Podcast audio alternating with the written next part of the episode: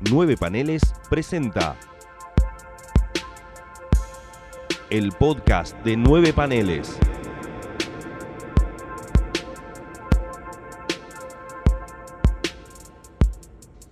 Bienvenidos a un nuevo episodio del podcast de Nueve Paneles. Eh, mi nombre es Gonzalo Ruiz Mi nombre es Gonzalo Solanot. y estamos acá, bueno, cada quien en su casa, pero es el podcast de Julio y nada, yo considero que a medida que nos acerquemos cada vez más peligrosamente a la primavera, las cosas se van a aflojar, así que quién sabe si capaz en dos o tres episodios tendremos ya presencia humana y sobre todo lo que me importa más a mí, calidad de sonido.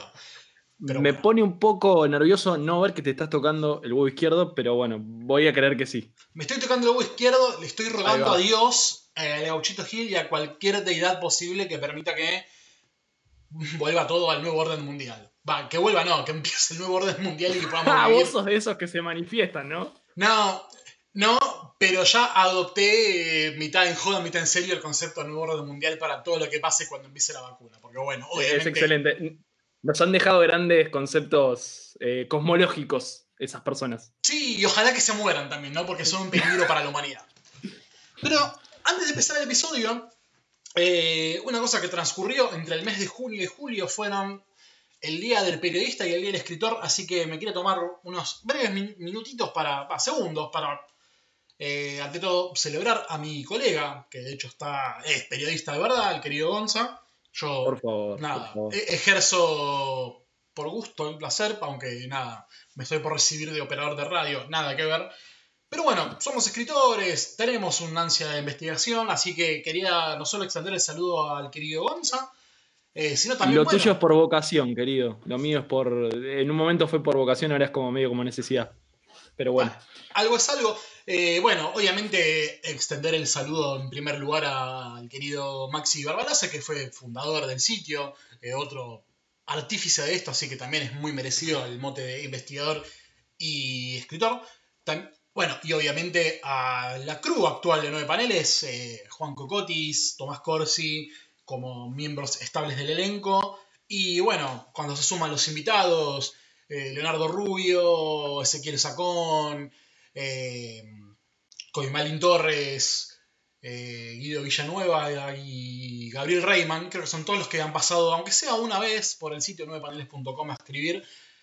Para ellos un gran saludo y bueno, también ya que estamos me parece que es menester hacer aún más extensivo y un gran saludo a los colegas de los sitios web Comiqueando, Ouroboros, Cinerama y no sé si me había otro sitio más que ejerza la, No, la revista, todo- la revista Camandi, perdón, revista Ah, Camandi. la revista Camandi, es verdad, es verdad. Y- Siempre, igual siempre viste que hay un, hay un blog que capaz que no tenés muy visto, que se te puede escapar, Sí. incluso digo, canales de YouTube, me parece que hoy en día Sí. los medios también eh, se democratizaron más todavía y de alguna manera ese rol de periodismo medio como que se celebra también el hecho de divulgar la información, por eso a mí, a mí me gusta hablar un poco de divulgadores sobre la historieta, así que me parece que es algo que celebrar, ¿no? Eh, que alguien haga algo por este medio eh, con la vocación de hacerlo lo mejor posible, me parece que es algo digno de, de- Totalmente. de recalcar y de felicitar. Totalmente. Así que bueno, a nuestros colegas del sitio y de sitios amigos, hermanos, parientes o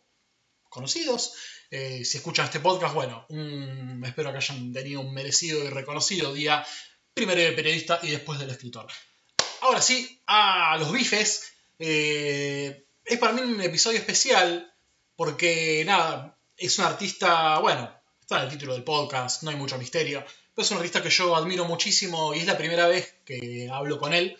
Y por desgracia tiene que ser online, así que nada, ojalá algún día pueda ser presencial. Eh, historietista, eh, dibujante y escritor también. Eh, Pablo Vigo. Pablo, bienvenido.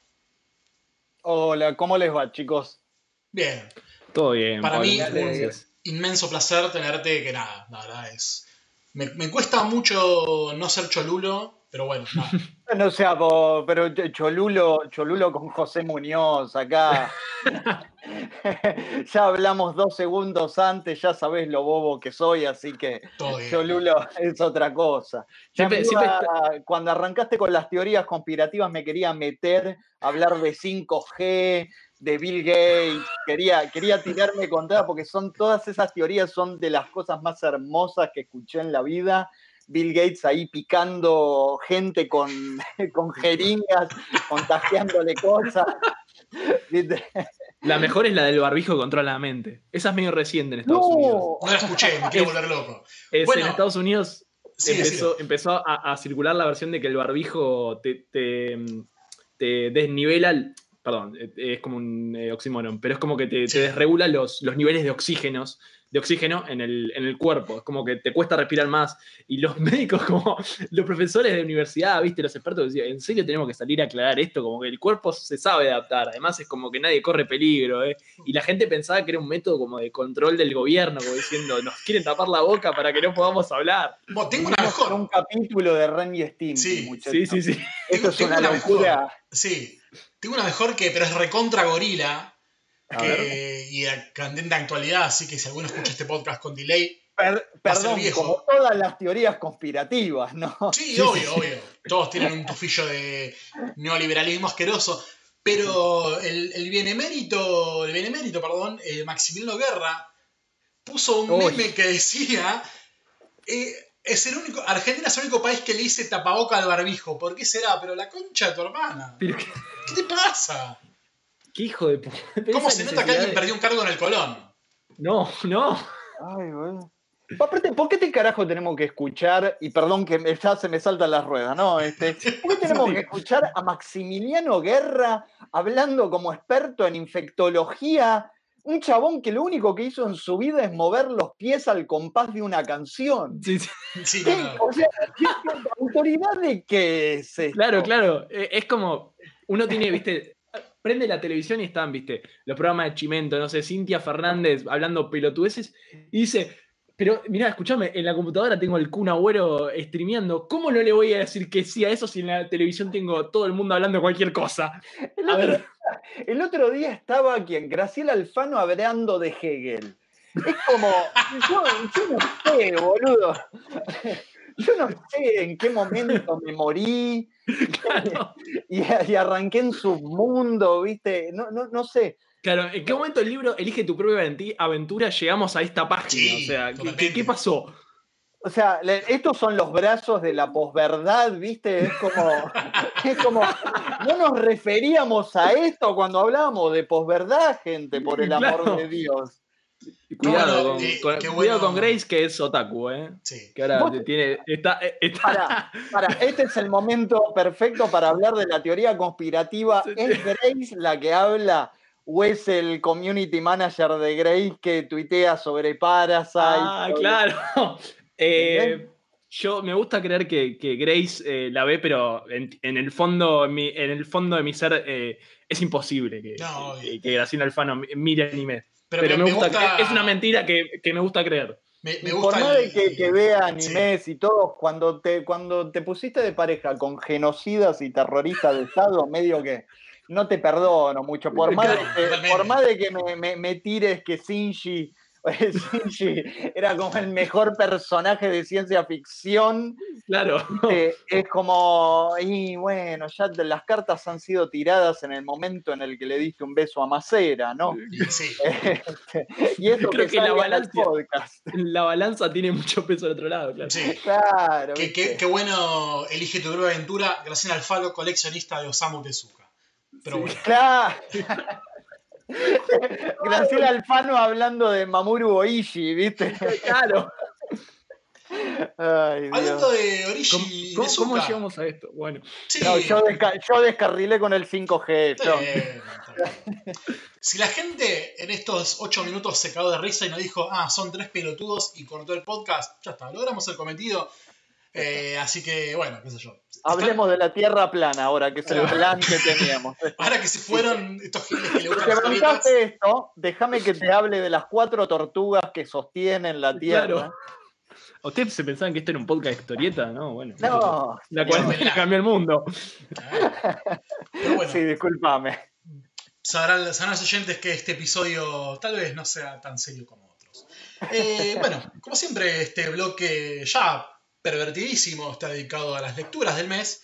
Y como siempre, este famoso bloque afanado Comiqueando eh, lo va a empezar el invitado. Así que procedo a preguntarle a Pablo qué estuvo leyendo este mes.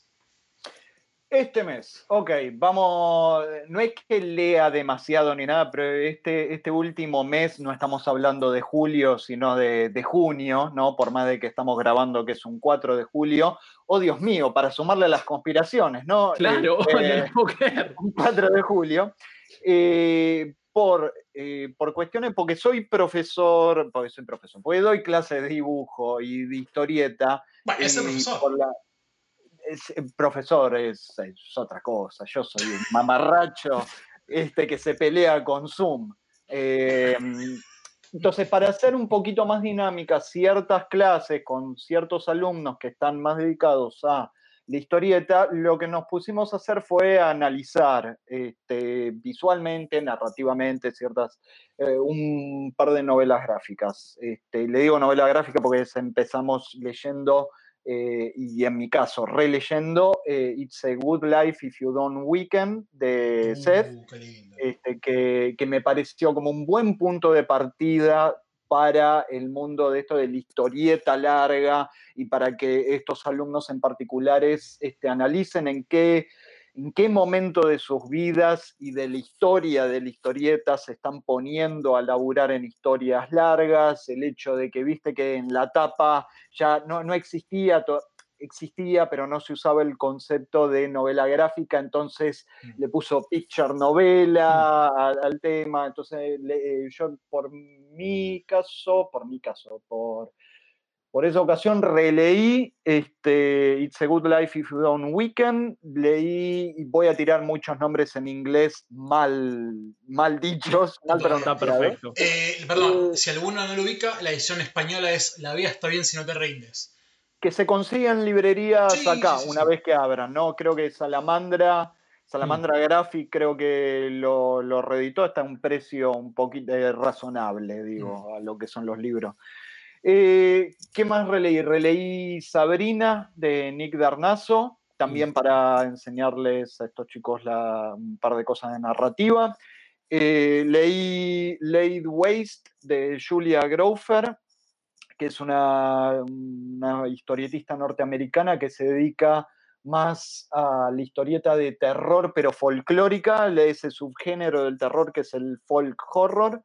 Y esta es, es una historieta que quería leer hace tiempo y es sobre este, una peste en Inglaterra. Este, una historieta bastante buena, bastante, bastante buena, de hecho me gustó.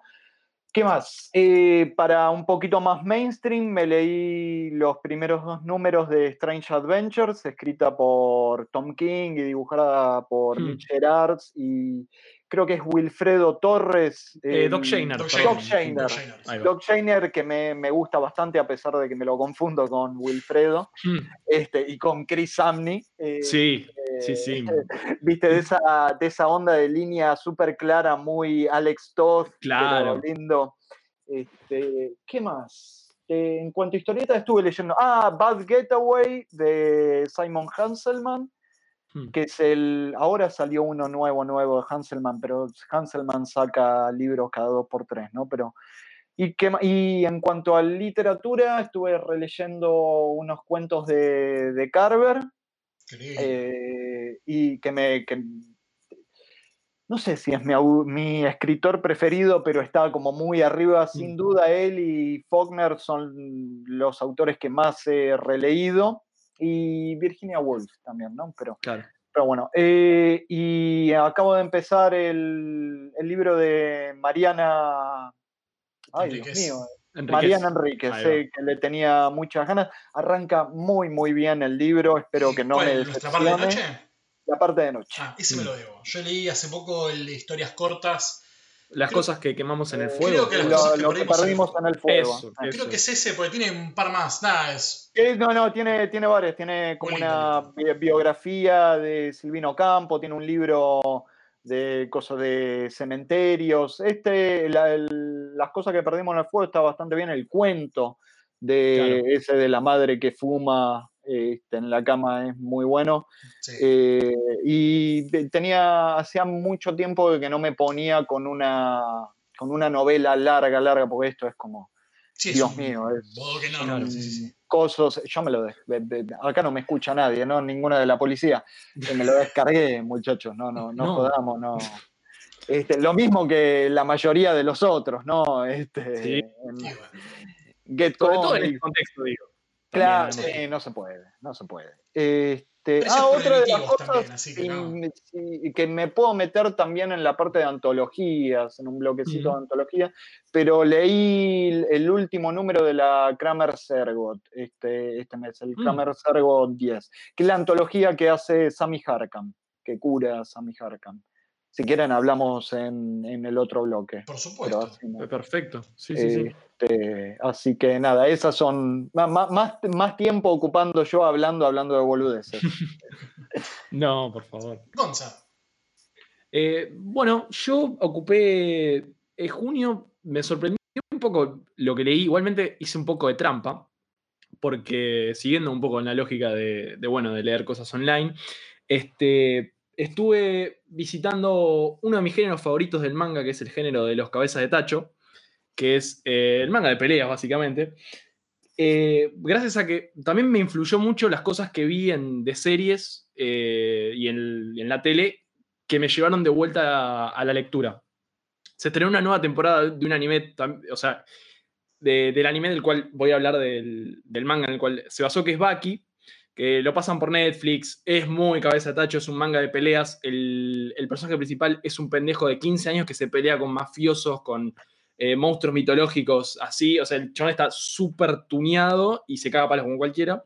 Súper, súper, súper cabeza de termo. Y después de verla, dije, bueno, a ver, voy a leer el manga, a ver qué onda. Y me leí como 200 capítulos, pero no, no de lectura detenida y nada por el estilo, como se tiene que leer un manga, un manga de ese estilo de pelea bien, eh, bien cabezadura, que es, vas pasando las páginas y te vas maravillando con el lenguaje eh, del anatómico que tiene el artista. El tipo es Keisuke Itagaki, que es el autor de este manga, es un tipo enamorado de las artes marciales y de las figuras, eh, los grandes maestros de esas artes marciales. Por eso tiene muchos personajes que están inspirados en, en, grandes maestros de karate, de lucha libre, de boxeo. Eso también me llevó a otro Paco que es tipo eh, los mitos de, de, karatecas y tipos que decían que habían peleado contra un toro y hay un video el cual le pega con un hachazo con, con la mano y le saca un cuerno y después te das cuenta que en realidad ese, al toro le pegaron un martillazo para que el tipo le pueda sacar el cuerno con un manotazo. Es, ese nivel de Paco y de, de droga es como lo que me estuvo alimentando en junio. Pero bueno, nada, eh, para los que digan como, bueno, pero no hablaste casi nada del manga, es que es justamente, me parece que lo más, eh, la virtud más grande de Baki es ese lenguaje anatómico. Eh, Itagaki arma los cuerpos muy distinto a lo que es, podría ser un, un mangaka más clásico, más de shonen, capaz. El tipo tiene una, un- una lectura de, de la anatomía un poquito más real. Eh, para que se den una idea, eh, el tipo fue el sustituto de un manga de pelea que hizo Hiro, eh, Shiro Taniguchi, que es Garuden. Eh, después hizo, hicieron como la precuela, la hizo Itagaki, y medio como que justamente seguían en esa línea de peleas como anatómicamente correctas, por decirlo. En Baki es todo lo contrario. En Baki el tipo exagera cuando tira una patada de arriba, de las típicas de taekwondo que tiran con el talón, que van de arriba para abajo. Los tipos estiran la pata y se la ponen en la nuca y la entierran en el piso, pegan cinco piñas en un segundo y cada piña es un. eh, la Es que pose un poco llegás, perdón. Yo quise taekwondo un poco si tenés la elasticidad y mirá que vos sabés que yo soy una bola de lomo. La pata, si Pero- le pones onda, la llegás hasta acá. Hasta, hasta ahí, donde, hasta el, al hombro, pero Bueno. estos tipos la, la lle- o sea, llevan el talón hasta más atrás de la nuca. Por eso bueno, digo, sí, la exageración. O sea, en- a ese va el- el- es esa cosa de que me pego un, un martillazo en la cabeza por leer esto, digo, o sea, eh, es estúpido, pero es divertidísimo. Este, pero bueno, eh, nada, si quieren, si no les interesa leer, googleen eh, Baki o Baki Keisuke Tagaki y van a ver dibujos increíbles, muy plásticos, muy Ricardo Ford también, parece que están todos operados en la cara, pero es muy divertido y la verdad que para mí es un espectáculo, creo que por eso en una parte me leí como 200 capítulos de, un tirón porque se lee muy rápido, el guion eh, ni le den bola, pero se lee muy rápido y justamente por los dibujos de maravillas. Siguiendo con los mangas medio cabeza tacho, eh, me volví a fanatizar, no fanatizar, sino como que le volví a agarrar la onda a un manga de boxeo, que es una de mis, no sé si manga, anime, que sea, creación favorita eh, con respecto al deporte, que es Hajime no Ippo, es como el gran sucesor del, del clásico Ashita no Show. No en calidad, sino más que nada desarrollo y años de publicación. Pero bueno, Haji- eh, no tiene esa cosa de- del drama, ¿no? Que justo enganché un arco ahora, yo no lo suelo leer regularmente, sino cuando agarro arcos que me interesan, que por lo general, generalmente son las peleas, eh, lo vuelvo a leer. Justamente agarró un arco de como el rival del protagonista está peleando contra un mexicano y se recontra recagan a trompadas y es capítulo a capítulo, se dan masa, se dan, como dicen los comentaristas, es, un pleito de cabina telefónica y no puedo, o sea, a eso es lo que no puedo, no me puedo negar, eso es, no es un placer culposo, nada, es lo que me emociona. Entonces, leer esas páginas no están dibujadas del carajo, no es un, no es un despliegue visual impresionante, es dedicación y tenacidad y esa mucha habilidad de parte del autor, eh, eh, Yoshi Morikawa, pero me puede por el drama, por lo emocionante, por, eh, porque también le tengo cariño a los personajes y porque, bueno, yo soy bastante fanático del boxeo. Siendo un poco con, con las lecturas medio influenciadas por, por lo que vi, eh, sí, vi The Last Dance eh, en cuarentena, llegué un poquito tarde, pero bueno, lo vi como todo el resto del mundo. Y No, cuando terminé, bueno, está bien, Gonza, pero vos sos un paréntesis. Este, Te la resumo así, Michael Jordan es un competitivo, es la, es la persona más competitiva del planeta. este, Sí. Y listo, y ganaron los Bulls. y ganar los Bulls, fin, cada vez ganar los Bulls y fin. Porque claro, en realidad es el, el documental de Michael Jordan, de cierta manera. Pero sí, después de eso, súper emocionante igualmente. Y después de verlo dije, bueno, a ver, de alguna manera mí soy fanático, entre muchas comillas, de básquet, ¿qué voy a hacer? Y obviamente voy a leer Slam Dunk. Y como no hay una versión de Slam Dunk eh, para comprar, digamos, en físico, hay, sí existe, está la edición de Ibrea, pero es un quilombo conseguirla. Porque la verdad no tenía, no tenía tanta ganas de, leerlo digital, como que quería realmente, digamos, como ponerle sentimiento, ponerle emoción. Para mí no es lo mismo leer online que, que en un papel, pero bueno, eso es otra discusión. Y como no se puede conseguir, dije, bueno, me compro un tomo de Takehiko Inoue, que es el autor de, de Slam Dunk, a ver qué está rondando por ahí, que es Chameleon Shale, que es nada que ver. Chameleon Shale es eh, la historia de una especie de cazarrecompensas que, que caza criminales a pedido de, de, de una policía, de una detective. Es muy parecido a lo que es este, la serie en la que Inoue era el asistente, que es City Hunter, de Tsukasa Hoyo. Eh, que es así, es aventuras de, de- de tiros, de policías, de, de- tiro lío y cochagolda, para decirlo simplemente, una película de Jackie Chan, que de hecho Jackie Chan eh, protagonizó la, la adaptación al cine de, de City Hunter.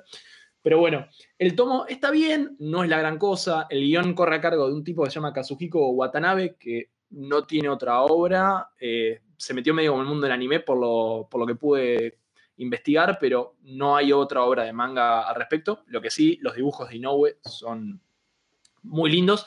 No es Inoue en, en Slam Dunk, en esplendor, en esas líneas cinéticas de, de, de cuando encestan, cuando pasan, cuando hacen una finta jugando al básquet, pero ves cómo se puede llegar a- cómo el autor va transformándose en eso. De hecho, hay muchos guiños. En un momento el protagonista interrumpe como una, un partido de básquet para capturar un villano, que esto que lo otro, y algo curioso es que la, la acción transcurre en Nueva York, muy distinto a lo que pues, generalmente pasa en otros mangas, que la acción no transcurre en mundos ficticios o en Japón.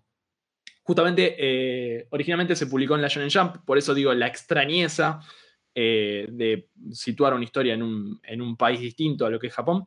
Pero la gran sorpresa me la llevé al final del tomo que trae como unas historias cortas que son el, como el proto Slam Dunk, que aparecen de hecho personajes como Rukawa, que es como el as, el rival del personaje principal de, de Slam Dunk, Hanamichi Sakurai. Aparece un Akai, que es como el capitán, el gorila, para los que vieron el anime o bueno, también leyeron el manga.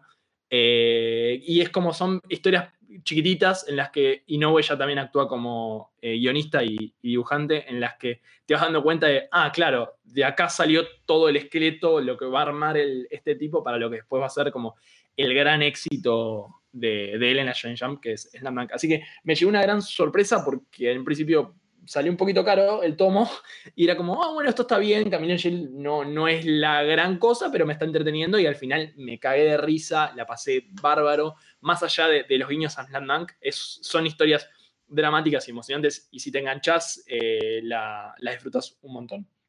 Y eh, por último, eh, siguiendo un poco con los mangas de boxeo, pero nada que ver, eh, leí Cero de Taisho Matsumoto, que es justamente un manga de boxeo de Taisho Matsumoto, pero dibujado por este autor que vos decís, este tipo hizo un manga sobre deportes. Eh, bueno, hizo ping pong, está bien. Esto es como el proto ping pong. ¿Por qué? Porque justamente es sobre boxeo, pero las escenas de pelea claramente no son las protagonistas. Los protagonistas, las escenas más importantes son las escenas de, de diálogo, de desarrollo de personaje, y justamente hay mucho flashback dentro de, de las secuencias de pelea.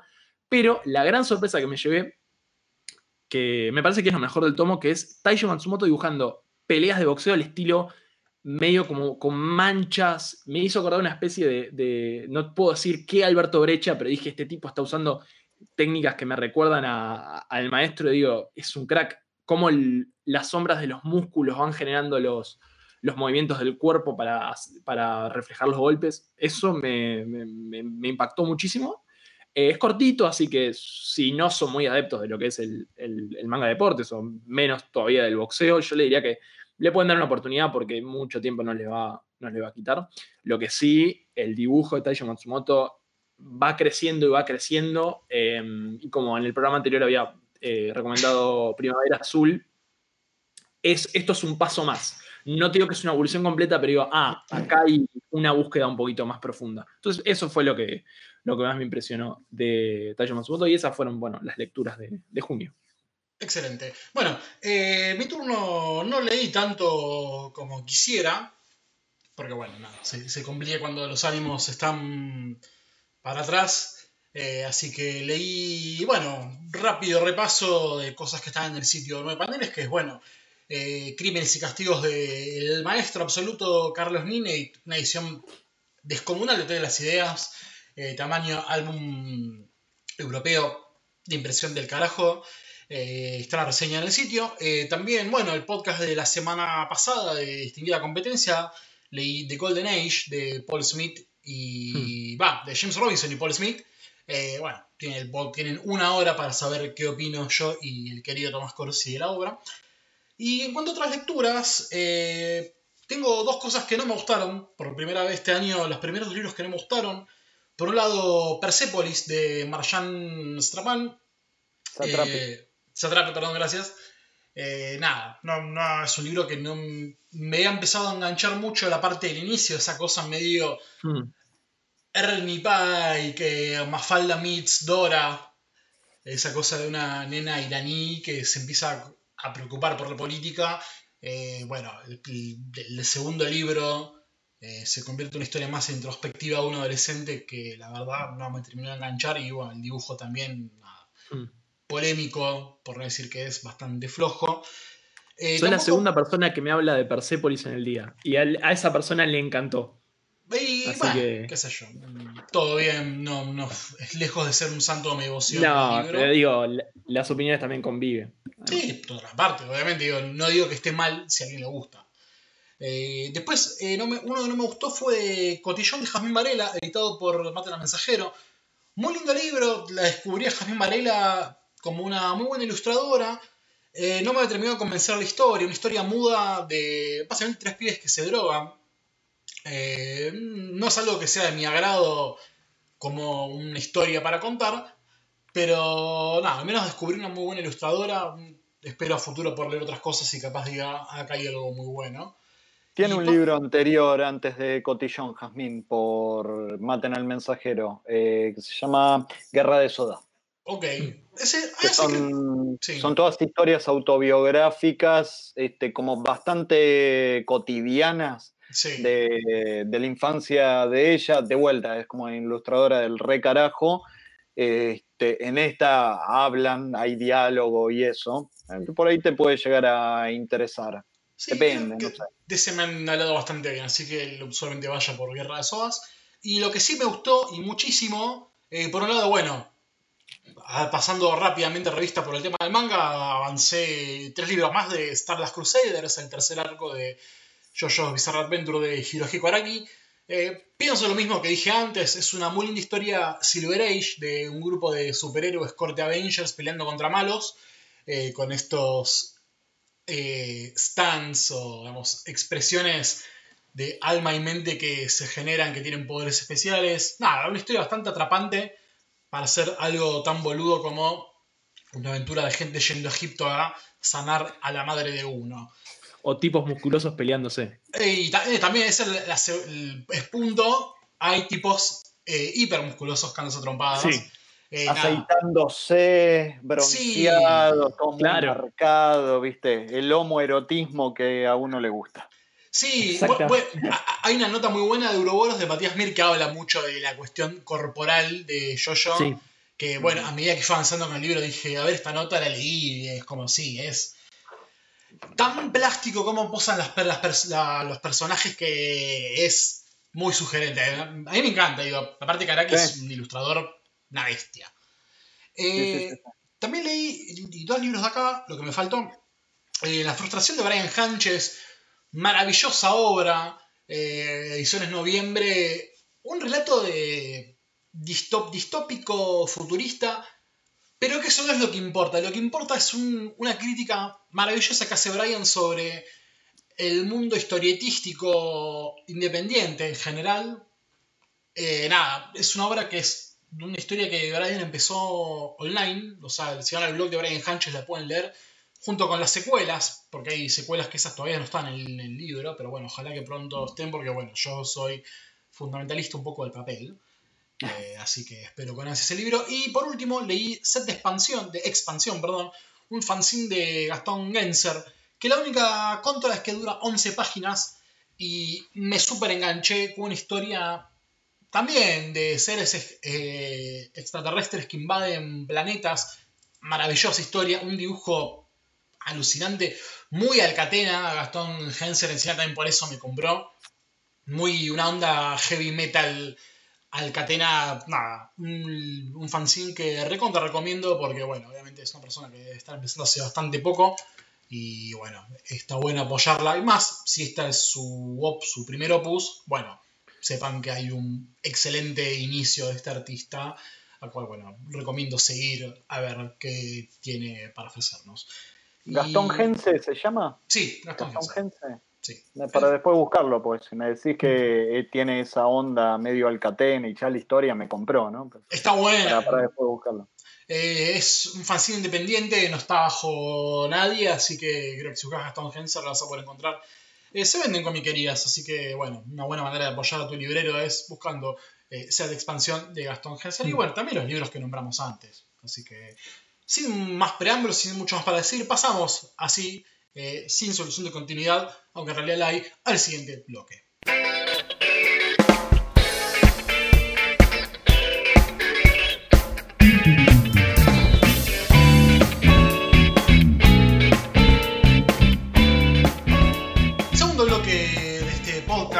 Como siempre, dedicado obviamente a hablar un poco con el artista invitado que es Pablo Vigo. Eh, tengo una pregunta ideal para empezar. Una cosa que me, lo que más me gusta de vos, de las veces que te he leído en la Doppelganger, en la Fierro, bueno, obviamente en Los Salvajes, el libro que me las historias, es, eh, salvo un número de Doppelganger, el segundo, que tenés como, digamos, va, tenés no.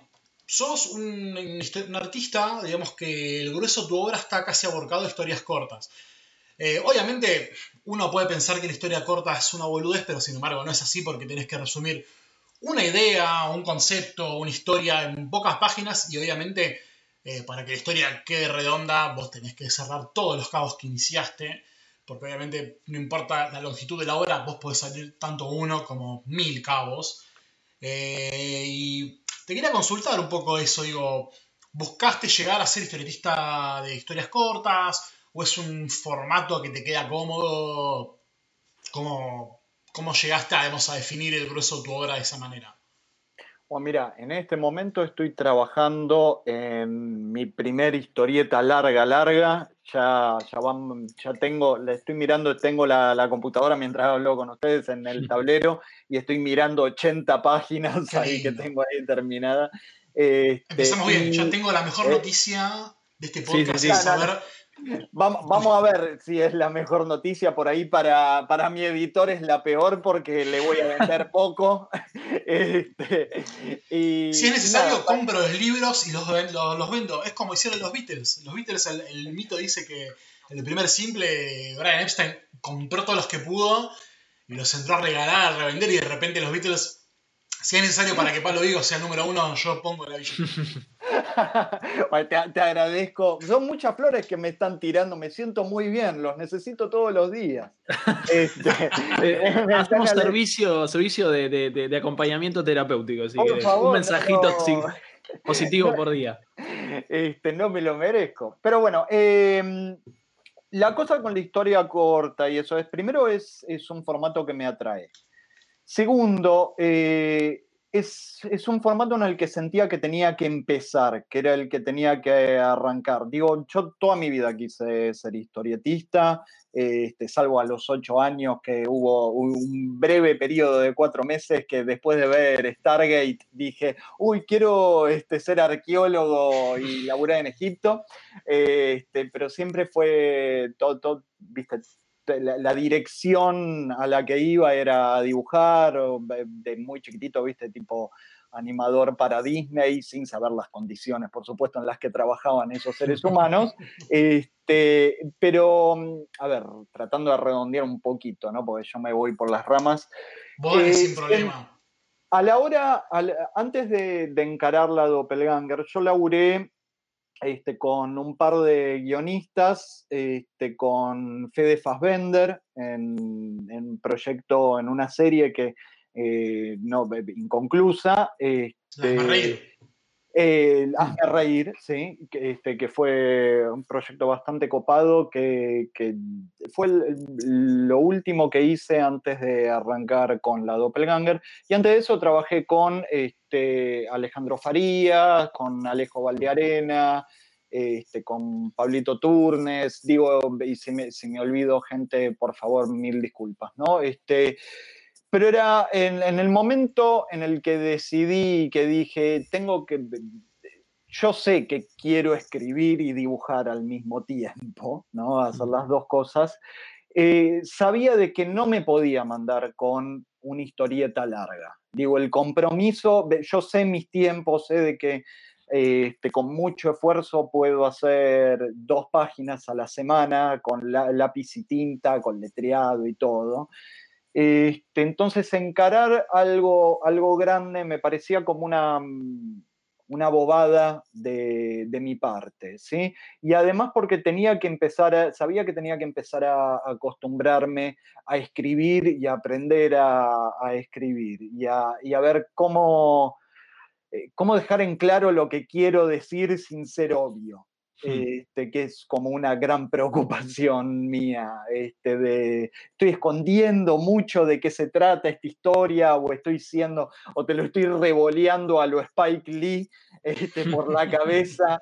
Este, entonces las historias cortas, que dicho sea de paso, es este, no sé si llamarlo género, pero es una modalidad de escritura que me atrae muchísimo para leer y muchísimo para hacer, me pareció como el camino, el, camino correcto. Digo, empezar desde lo chiquitito, ir creciendo en la cantidad de páginas, sabiendo también a esa edad que es este, la Doppelganger, la empezamos a hacer con eh, Matías San Juan a los 27 años, de que mi estilo era fija de que iba a cambiar este, o que yo iba a notar el cambio, nadie más lo nota porque nadie le presta mucha atención a esto. Eh, de que no, no, me podía comprometer con un estilo este, y que tenía que trabajar en, eh, en, ir creciendo las historias, ir averiguando a ver qué es lo que me interesa contar y de qué manera. ¿sí? Mm. Entonces, eh, y, en cuanto a lecturas es lo que más leo, historieta corta. Digo, soy, soy como bastante fanático de la, todas las publicaciones de la S Comics, de, mm. bueno, me gusta mucho este, Adrián Tomine, todos los, a los que este, se parece mi, mi, estilo o le copio lo que sea que se me quiera adjudicar, ¿no? Este, que tampoco reniego tanto a pesar del resentimiento en mi voz, ¿no? Eh, digo, eh, hablé de Tomine, mi, un si no es mi autora preferida, le pegan el palo, eh, Gabriel Bell, este, escribe todo historia corta. Hmm. Este, yo qué sé, la, la, la Ball de Daniel Close, que es lo primero que conocí de Close, es todo, son todas historias cortas o serializadas, ¿no? Este, eh, pero digo, tiene, aún las serializadas tienen como esa, ese formato historia corta. Cada, cada capítulo de Ghost World es como que tiene un, arquito de principio a fin, a pesar de ser todo parte de un todo, ¿verdad? Sí, lo mismo Ice Haven. claro, ah, eh, ah, no, es Ice Haven. Que también son episodios, es una historia larga, pero son episodios que empiezan y terminan claro que en su totalidad cuenta una historia, pero si vos la lees eh, número a número, yo leí el libro, tenés una historia que empieza y termina ahí dentro de ese pueblito de Icehaven. Es este, creo que, eh, de, hecho, Daniel Clough, creo que salvo Wilson y Patience, que es el, último que salió de él, este, todas las demás cosas la, la, serializó en la 8 Ball. Sí, de hecho, este sí, el guante de seda forjado en hierro el guante de hierro seda está de ahí. Creo que Reagan también. Sí, sí, 8 es mm. todo Daniel Close completo, salvo, bueno, sí, historias cortas o otras apariciones. Sí, sí, creo. Ah, eh, Mister. Pero ponele, tiene uno anterior que es una historia que en realidad califica más como historia historia corta, novela corta, historia larga, que es este Mr. Wonderful, pero esa la mm. serializó en en la revista dominical del New York Times. O sea, que de vuelta, es, juega con la serialización y con el, espacio, el gap de semana a semana en ese caso, o en el caso de 8 de número, número a número. Que hay mm. veces que pasaba como un año y medio entre número y número, digo, que es lo que le sucedió con David Boring, ¿no? Este, pero bueno, acá iba con todo esto. Sí, sentía que tenía que este, pagar, pagar cierto derecho de piso en cuanto a, lo que quería hacer y cómo ejercitar antes de mandarme a una historia larga, ¿viste? Mm. Es como, a pesar de que eso está en contra eh, de, las realidades editoriales, digo, eh, yo tuve y sigo teniendo como muchos problemas eh, a, la hora de vender eh, mi primer libro, libro que es Lo Salvaje, en mercados extranjeros, porque todos me dicen de que la, compilación de historias cortas, salvo de que tengas un nombre grande, no, no venden. claro. Este, lo cual es la puta madre, ¿viste? Es medio extraño porque yo lo que se me ocurre con lo que me contás es como, vos estás vendiendo un libro que se es una antología que se rige bajo un, concepto, quizás. Que sí, se rige, de hecho está, curado, el orden de las historias de Los Salvajes tiene, tiene un porqué temático. Totalmente. Eh, hay historias que hice antes afuera porque no entraban con el concepto rector del libro. Totalmente. Y además, y al mismo tiempo estás vendiendo un concepto, o sea, como que no deja de ser algo uniforme, me parece, Lo Salvaje y al mismo tiempo te lo, como que te lo rechazan, es como el de no, necesitas una idea como una idea sola, pero esto es una idea sola, digamos, o sea, no, tiene que ser como más desarrollada porque, bueno, no sé, no sé por qué de, las excusas, pero digo, me suena como que es, es esa, esa contradicción de, es un proyecto quizás de, de- de- de una novela gráfica cerrada con una idea, pero acá te estoy también vendiendo una idea y justamente medio como adaptado a, a- a los consumos de hoy en día, que hoy en día mucha gente perdió, perdió la atención, entonces una historia corta es más vendible que, que una novela gráfica. No Sí. sé, no desconozco la realidad del mercado, pero pensándolo desde la lógica. Sí, pero fíjate una cosa, Gonzalo. Te hago, un, te hago un ejemplo de algo de nada que ver, pero vos fíjate y que hablamos de Ibrea antes, que Ibrea lo que saca son historias larguísimas y recién ahora están sacando libros de historias cortas.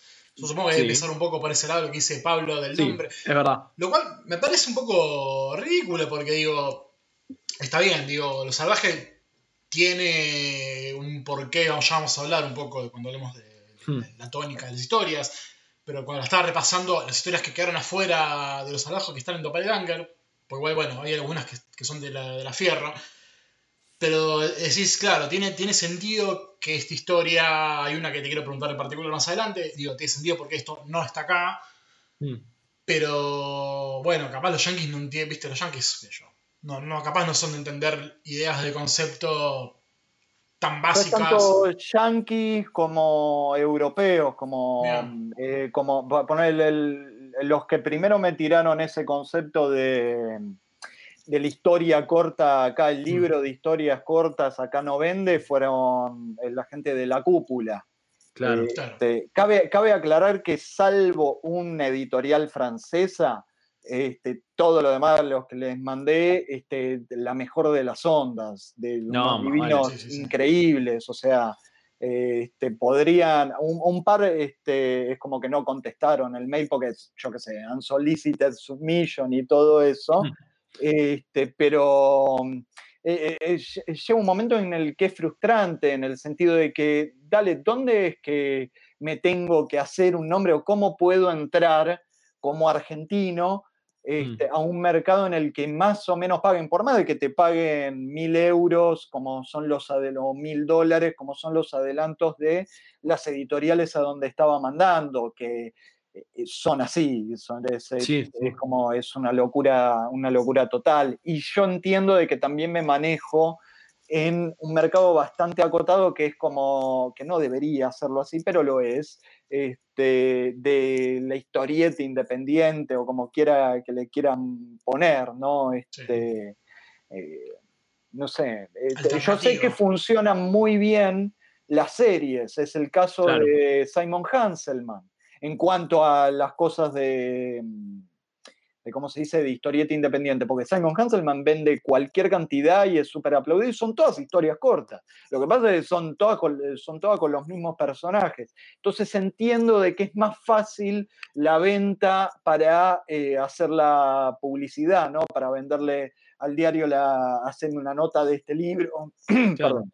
En el sentido de, hay tres, estos son estos tres personajes, o entiendo por qué eligen, o es más fácil vender más rápido, mejor dicho, más que fácil, más rápido, vender novela gráfica. Decís, es, este es el género, esto es lo que pasa, lo podés resumir en una oración, más que, y mirá, este, los salvajes son ocho historias, son diferentes los personajes. Claro. Es, es, en Argentina. Esto. En Argentina, claro. Y es más fácil decir, no, es duro de matar, pero en una ferretería. Claro, bueno, o sea, sí. Claro. Sí, sí, sí. Me parece que. Bueno, justamente te quería hablar un poco de, de eso, porque vos hablabas un poco del, del, proceso previamente, y me parece que algo que leí en, en una entrevista tuya en, en Revista Camani, creo que se, se, se, se, relaciona muchísimo, que es que vos decís que está bien, te cuesta, te cuesta una semana armar dos páginas, pero al mismo tiempo, no mucha gente habla de lo que viene antes de esas dos páginas, de que esas dos páginas sean, este, sean una realidad, ¿no? Porque vos hablas mucho de pensar la historieta, más allá de, de, lo que uno dice, no, bueno, pero eh, armo la secuencia de esta manera, no, es la manera de organizar la información y todo. Me gustaría también un poco que, desarrolles qué es lo que vos eh, valorás a la hora de, pensar una historia, cómo eh, transportarlo a la historieta, eh, cómo es ese proceso para vos. Bueno, eso depende de la historia en la que esté trabajando, ¿verdad? Este, hay historias donde están más apoyadas en, en, el, en la narración, más no en la narrativa.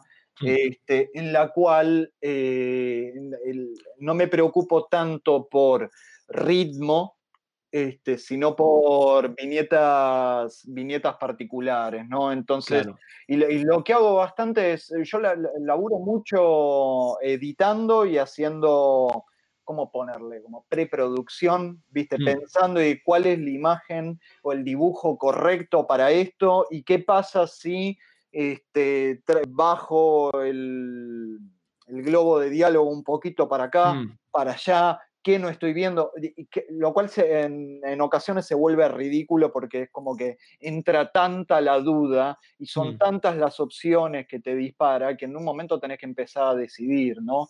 Este, entonces es medio, medio difícil explicar ese proceso más que antes de arrancar con una, con una página dibujando, yo pienso bastante, pero no hago, o es muy, pero muy raro sí, es extremadamente raro de que yo haga como un bocetito antes. Mm, claro. Porque siento de que pierde como, no sé, me, me- que me- siento muy automático si hago, si hago ese proceso de es- escribo, desgloso, bien viñeta uno pasa esto, ta, ta, ta, Claro. que es- me resulta un embole a- eh, total. Este, y después paso a los storyboards, que son, viste, Mm. los, los bocetitos de, de Sí, página. Pero Este, que ahí también está tu, perdón que te interrumpa, tu valor agregado, porque digo, vos nombrabas, decías, bueno, ¿qué pasa si pongo la, la- el, el diálogo un poquito más abajo? Yo me acuerdo estar leyendo, eh, no me acuerdo qué historias en particular de lo salvaje que en un momento un personaje deja como unos puntos suspensivos, quiere decir algo, pero hay una palabra que lo tapa, que es más grande y lo tapa y está en negrita. Yo dije, Mm. esto no lo vi. O sea, me, yo eh, me, me- me- me- identifico como alguien que quizás le falta más ese estilo de, narrativa, de leer a Daniel Close, a Chris Ware, a Adrián Tomine, pero digo, ya ese, e- mm, esa herramienta, ese efecto, yo lo vi primero por vos y dije, ah, bueno, o sea, eh, más allá del, de- del cuadro y qué me cuenta a través de las imágenes, hay también una artesanía desde, lo, narrativo y desde la palabra como herramienta para la historieta. Bueno, ese es, eh, yo letreo a mano, uso una herramienta, me, me conseguí, me pedí de afuera, va, un familiar que viajó, le pedí, ahí estoy mostrando a cámara, un- Mm. una regla rarísima que se llama regla de letreado AMES. Ah, bueno. eh, Ames Lettering Guide, ¿sí?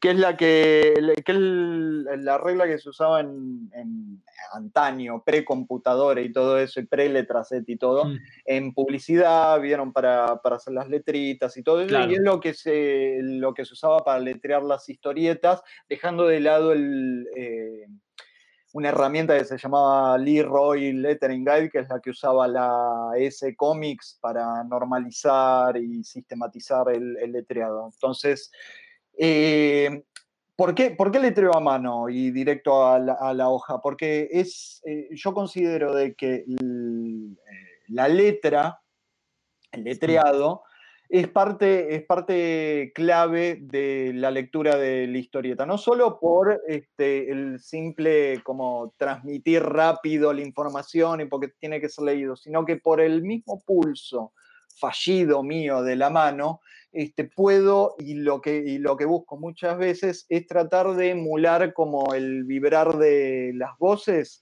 Sí. cuando se estira una palabra como estiro yo siempre, o cuando la gente se pisa, este, que me parece que le dan como otro ritmo y otro valo- un valor agregado a el ritmo de lectura. Una cosa más de- realista, te diría. Eh, Tipo, sí, Un diálogo que puede existir en la calle y en la historieta lo plasmás como lo escucharías vos en la calle o te pasaría en la calle si vos fueras, fueras digamos, parte del diálogo. bueno, muchas veces antes de empezar como las historietas y eso es como que actúo alguna que otra vez un Claro. psicópata total, ¿viste? Para, para ver si, cómo, cómo es que funciona para registrarme a mí mismo el tipo de gestos que, que haría un personaje para que no sean solo cabezas hablando, a Mm. pesar de que muchas de mis historietas pueden ser interpretadas como cabezas hablando por la falta de, de acción. Este, nada, esas cosas del letreado, ponele, yo el- los globos de, de diálogo mío, yo los hago eh, estrictamente cuadrados. Este, Hmm. Ustedes díganme si me pongo muy, muy seco con esto. ¿eh? No, No, Dale para adelante. eh, siempre. dale para adelante. Yo tomo el... el- a mí me, me gustan los globos de diálogos que son redondos, son más fáciles este, para cierto, ciertas cositas de diseño. este, y no redondeo yo las puntas de, de los cuadrados para que no se parezca demasiado a Chris Ware para, para tratar de evitar, porque si no lo, lo haría.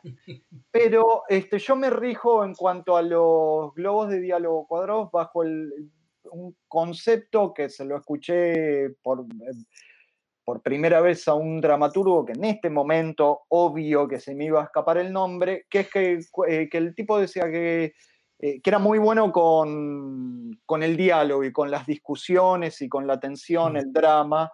Y el tipo decía de que una de las cosas que le llamaba la atención y por la manera en la que construía los diálogos, de la manera que los construía, era que la mayoría de la gente cuando está hablando no le está hablando al otro, sino que está reafirmando una idea de que es algo en lo que creo en la mayoría de las ocasiones. Entonces yo visualmente, además de ser el cuadrado como una herramienta un poquito más simpática para encastrar dentro de la viñeta, este, yo quería de que visualmente se asemejara a los cuadrados de eh, los cuadrados, los rectángulos de eh, el voz en off, ¿no? El Claro. narrador que está contando su historia.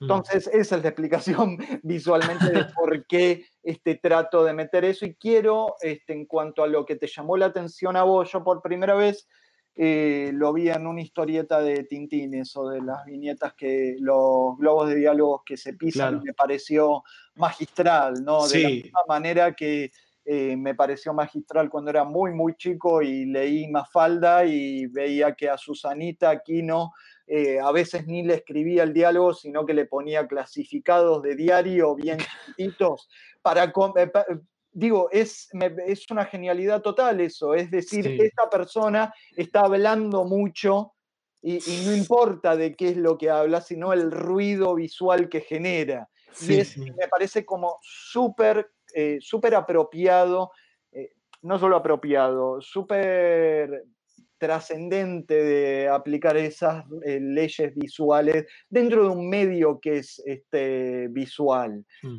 Este, me gustan, yo qué sé, me gustan las pelis de Altman, este, de Robert Altman, en las que se Sí. empiezan a pisar todos los diálogos, me parece un poquito más natural y, y, eh, yo qué sé, por eso ciertos, ciertas cositas de narrativa las tengo, eh, las tengo más apoyadas en, ok, ¿cómo suena esto en voz? En, acá estoy acelerando bien el, el ritmo de...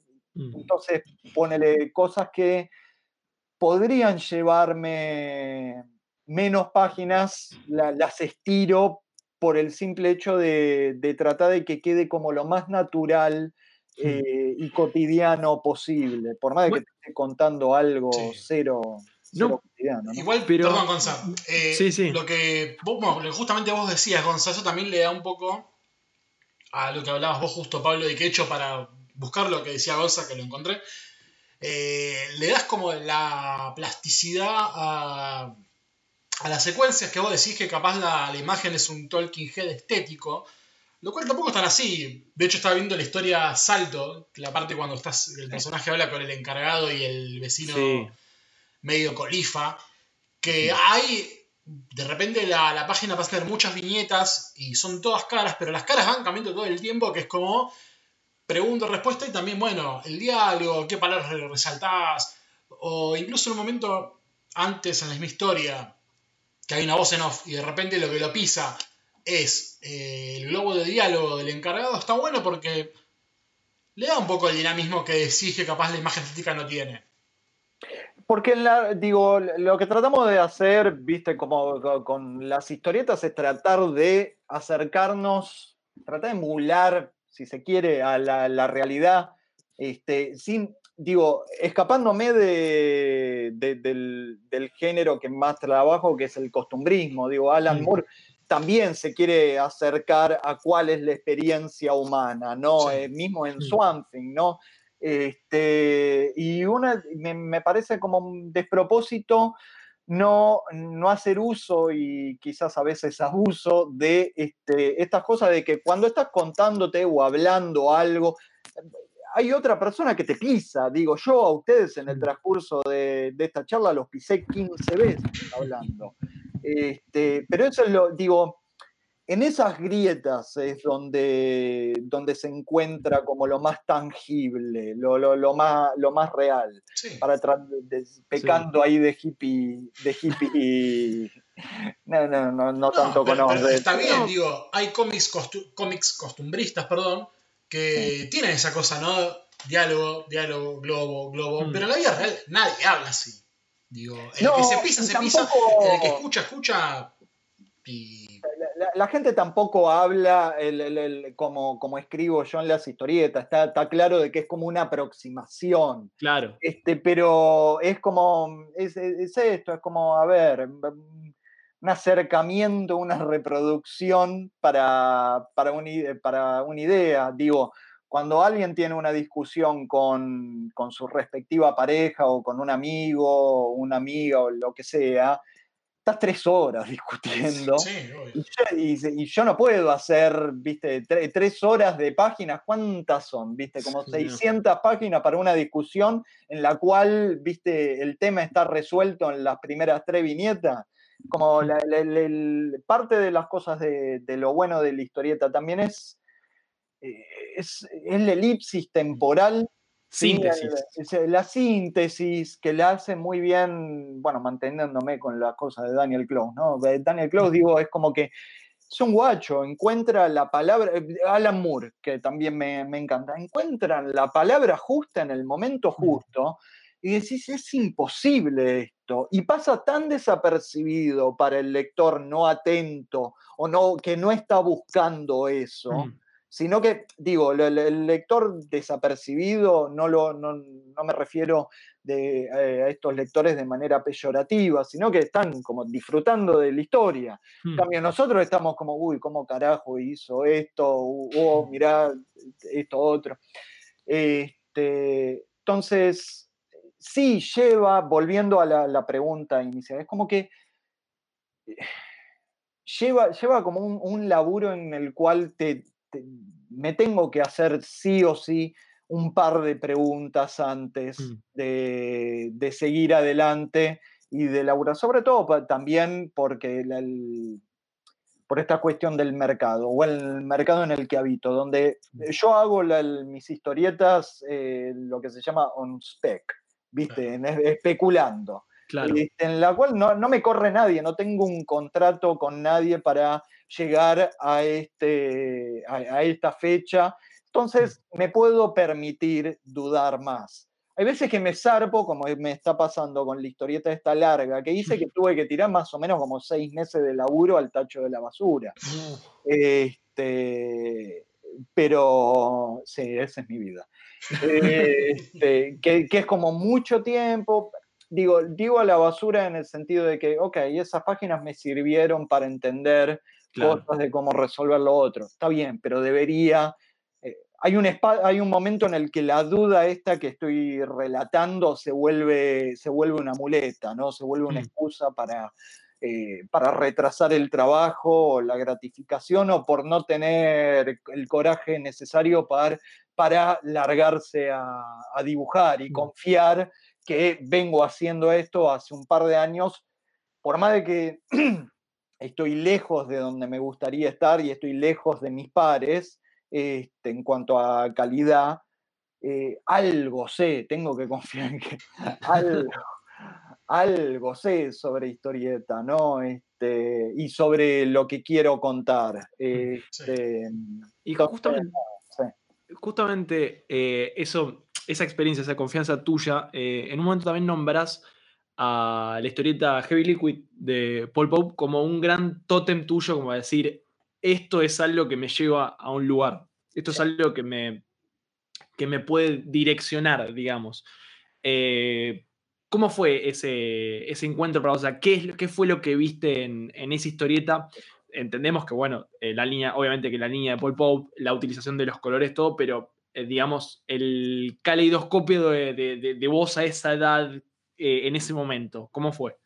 fue una revelación, si se me permite usar esa palabra, porque en, ese, en el momento en el que vi el número uno de Heavy Liquid, yo estaba, yo estudié dibujo con Pierre Brito, Hmm. este, Pierre Brito y Feliciano García, pero con Feli, Feli antes de irse a España, eh, yo lo, tuve un año, creo, este, pero toda la, gran mayoría de mis estudios de, de historieta y de dibujo los hice con, con Pierre. Y yo venía como medio trabado con la historieta, sabía de que me quería dedicar a eso, pero no sabía que existía otra cosa más que Wildcats o el Marvel y DC y Image o alguna cosita de Dark Horse. Hmm. Yo venía como medio estancado, lo tenía como de tótem total a Travis Chares, que me encanta, me sigue encantando, ¿no? Hmm. Pésimo historietista, genial dibujante, digo. Eh, Sí, son sí. todas las páginas de él, son pin-ups, no jodamos, digo.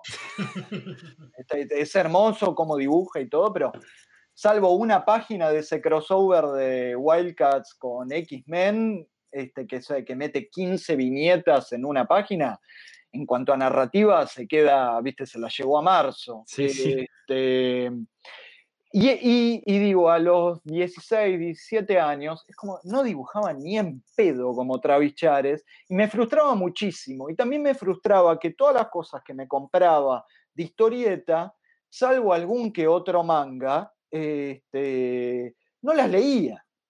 O sea, No. eran para mirar los dibujitos. Me compraba Punisher porque, y, eh, porque eh, salvo el, salvo cómo fue apropiado ahora por la cana, eh, aguante Punisher, ¿no? Claro.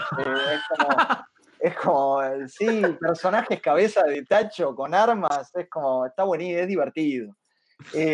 Ahora, lo que inspira, no. Entonces venía como muy frustrado y, la- y- y, digo, sentía que no iba a poder, de que Mm. no había chance, no había manera de dibujar como Travis Chares. Es el día de hoy que no puedo ni en pedo dibujar como Claro. Travis Chares, ¿no? Eh, pero, y bueno, y un día este, otro, otro alumno del taller tenía el número uno de la Heavy Liquid, de Heavy Liquid de Paul Pope. Y me estalló la cabeza, porque ahí primero vi una historia que no trataba como de nada de que hubiese visto antes. Ustedes Mm. saben lo difícil que, que era en otras épocas como conseguir historietas, sí. salvo que, que- que tuvieses un poco de guita porque trabajabas y sabías dónde estaba eh, Camelot o Club del Cómic, viste, Mm. como que yo qué sé, yo las cosas que conseguía las conseguía porque este, tengo el Parque Rivadavia cerca. Sí. Este, Sí, además dónde buscar, o sea, Sí. qué buscar. No tenía la más puta idea. En el Meridiana, en Meridiana creo que estaba cerrado o, o me atendían como el culo y no, no quise volver. Ahora volví, todo, todo bien, pero digo, eh, este, y Heavy Liquid me estalló porque noté como una libertad increíble en cuanto al dibujo y aún así era como, me, me- me resultaba como estéticamente súper atractivo. Sí. En esa misma época, este, o un año más tarde, eh, me- digo, me- ese día fui con Matías San Juan, que es mi mejor amigo y un mejor dibujante que yo, este, y que la mayoría de la gente en Argentina. Este, eh, fuimos por corrientes y conseguimos en una cosa de saldos tirada por ahí, Heavy, Heavy Liquid número uno de Paul Pope. Andás a ver cómo llegó, ¿no? El No, que debería tener ese, esa historieta. Eh, y, y me empecé a interesar por ese tipo de línea. Y cuando digo línea, no solo con, hablo del tema, que era un poco más libre, digo, Paul Pope nunca se caracterizó por escribir bien, Sí, no. escribe, escribe de manera competente. Este, Sí, además es una historia que trata como el mundo del arte, el mundo de la mafia, todo junto. Es como no demasiado. ambiciosa, pero sí, es como baja un poco, baja un cambio. Sí, bueno, es, es lo que era Paul Pope en ese momento. Ahora vaya a Mm. saber Dios este, qué, le, qué le está pasando a Paul, ¿no? Eh, y en ese mismo momento este, yo empezaba a ver mucho por la calle stickers y tags de una, que se le dice street artist, no sé, artista urbana, una, una flaca que se llama Pum Pum. Hmm. Este, y, y era como que vi la línea de Pum Pum y la de Paul Pope, esas líneas gruesas de pincel, súper cargadas. Y me acordé de que me encantó y que siempre me encantó John Romita, John Claro. Romita padre y John Romita Jr., pero en la época de Anno Senti con Daredevil, ¿no? Vamos todavía. Este, y, y- me empecé a soltar con el Mm. dibujo. De, por- de alguna manera es como que me sentí que tenía permiso para pasarla bien dibujando. Mm. ¿sí? Y me empezó a abrir y de ahí es como que fui saltando, de repente de- descubrí que existía algo que se llamaba Ghost World, ¿viste? Después, Sí. creo que una semana, un sábado me compré Ghost World y la semana siguiente de pedo también me conseguí Jimmy Corrigan, ¿viste? Después decís en ese momento, ¿a dónde voy después de esto, Claro, no? claro, ya no, ¿dó- ¿dónde queda la estepa postapocalíptica? Y aparte, Ah. que, aparte que salto, ¿no? Digo, pasamos de cosas tan. de, de estéticas tan distintas. Mm. eh, propio también de una época, ¿no? Digo, incluso, digo, nombraste a Vito, que es un gran artista acá, eh, a Feliciano, que es de 4 segundos. Todas personas que tienen un estilo distinto. Lo mismo, bueno, los avatares de, de Marvel de los 90, eh, Chris Ware y. Se me acaba de ir el nombre del de Ghost World, que lo nombramos bastante. Close, close. eh, Daniel Close, son es todos sinónimos de los años 90. Eso Sí. también es, es interesante. Sí, sí, totalmente. Ponele a este, este chico que les menciono, Matías San Juan, creo que alrededor de esa época empezó a descubrir él a David Lapham. Sí. Eh, Uh, ¿entendés? claro. Y es como, y, y Matías se dedica, el, grueso de la obra de Matías es todo crimen, este, crimen sórdido, gracioso, Muy y cositas este, tipo Twin Peaks, ¿entendés? Es como en cuanto a ese, ese, esas cosas de terror. Entonces, eh, y, y sé que Matías también estaba en esa encrucijada este, en el cual decís, me quiero dedicar a la historieta, pero hace mil años que no leo una historieta que me interese. Y de Sí. repente te encontrás con cosas que lees, te nutren, por usar una palabra media boba, ¿no? Este, Mm. te, eh, te están diciendo algo, es como, es totalmente diferente, se te abre un mundo y es algo que nos pasaba mucho a, ustedes lo saben, ¿no? Este, como de repente te, eh, te encontrás diciendo, no sabía que en la historieta se podía hacer esto. Sí, algo que te sacude, me parece. es Más que te nutre, te, te- te- te baja todo lo, todas las reglas, todos los estratos que vos tengas en la mente y vos Sí. decís, de acá hay, tengo dos caminos. O sea, o sigo, o sigo con, con- con- o sea, con esto en la mente o me olvido porque me cagó la vida. Claro, esto. Y- ha- hay algo más de lo que conocemos. Hay- hay- Claro. pero tal cual, pero digo, es re flashero de que todos lo- los historietistas pasen por ese momento en el que no sabía que se podía hacer esto. En el cine no existe esa pregunta, en la literatura tampoco. Este, no, no, digo, por el acceso también uno que tenía al cine, es como que estabas viendo película todo el tiempo, ya sea por el cable o por internet. Y eh, literatura es como que conseguí todo. Si te la rebuscas, lo, lo conseguí. Y lo conseguías en ese momento también, ¿no? Mm. Pero en la historieta, este, por, por A o por B o por lo, lo denigrada que estaba, ¿no? Y no es para sobrevictimizarnos a nosotros los lectores de historieta, es como, es súper difícil este, leer historieta. Yo hablaba con, con unos amigos que tengo en Estados Unidos, este, esto lo menciono no solo para hacerme el tilingo, sino para, para- porque les explicaba de que no, de, de pibe, no, yo no podía, no, no podía seguir ninguna serie, porque no, el número que encontraba una semana en el kiosco de revista, no lo encontraba la semana Claro. siguiente. Entonces conseguía, agarrabas bien bobo lo que, viste, historietas de Flash de los 80. Hasta que, hasta bien entrados los 2000, que empezó a aparecer, viste, los New X-Men o, o esas cosas que lo, de fácil acceso, este, no, no podía seguir ninguna historia de esas cosas que me interesaban. Por algo también me, alrededor de los 14, 15 años, que serán 2000, 2000 2001, 2002, este, me empecé a recontracopar con el manga. Eh, Claro. porque podía conseguirlo todo. Podía, te- este, si quería le- eh, leer una historia, este, por más de que no era el tipo de dibujo que quisiera hacer, por más de que a mí me encanta dibujar tipo, tipo manga, eh, tipo manga cabeza me refiero, ¿no? Ojo, recontra Claro. y todo, pero eh, yo sé que ahora el que voy a mencionar está cancelado, no le, no le no cubre el grado de crímenes de él, pero a mí me co- recontra copaba Rurouni Kenshin Ah, sí. era pibe. Este, de- ahora cabe mencionar que está procesado por pedofilia. ¿no? Creo que salió igual, ¿eh? O sea, no ¿Salió? por, no por defenderlo, sino todo lo contrario. Pero sí. Bueno, Salió, eh, vayan a buscarlo a cagar a trompadas. Gente de Japón que escuche esto. Sí, le secuestraron como 15 servers llenos de, Sí, de sí. Porno infantil, sí. porno infantil, que es un toque más jodido que cualquier otro tipo de cosas, ¿no? Yo enterrándome diciendo pelotudeces. Este, a lo que voy, yo me acuerdo de haber eh, agarrado en, en- en Villa Gesell, mirá, un verano en Villa Hmm. Gesell, haber comprado porque sí el primer tomo de Rurouni Kenshin, leérmelo en toda la noche y al otro día volver, viste, como, mamá, papá, te pido por favor, Sí, sí. que no te pido nada en esta vida y que los Reyes Magos ya pasaron y aguante las ojotas que me regalaron. Yo los quiero mucho y todo.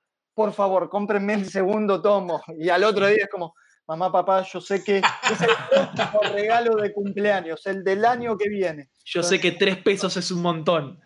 Pero No, por costaban- favor. Si la hice 15 esa. pesos. Ah, 15, 15, perdón. Eh, y me acuerdo de, este, de, em, de leer, a mí me gustaba mucho Macro 7 Trash, Macro Claro. 7 Trash. eh, me gustaba particularmente la edición de Coso, de Norma, la española. sí. Este, Sí, libros gorditos. Libros un poquito gorditos, viste, formato comic book, pero un poquito Un más poquito más alto. grande, sí, sí. Este, y la narrativa de esa historieta me reflejaba eso de eh, la transición a lo Scott McCloud, eh, de momento a momento en vez Claro. de acción a acción. Y eso me remarcó en cuanto a volver de por qué elijo las imágenes cuando, cuando es una imagen estática que dibujo y no dos personas hablando. Eso de moverte por los lugares y tomarte tu tiempo este, Sí. contando algo, me reimpactó de los japoneses, que, o, o sea, es obvio de que hacen eso también por las constricciones de tiempo en la que tienen que entregar un material y que, loco, eh, mil, mil páginas de una historia es como que no podés estar al palo Sí, no. este, todo el tiempo. Es como que se te acaban las historias, tenés que estirar un poquito las cosas, ¿no? Este, ¿A qué iba? con- Bueno, Paul Pope, aguante Paul Pope, lo sigo queriendo.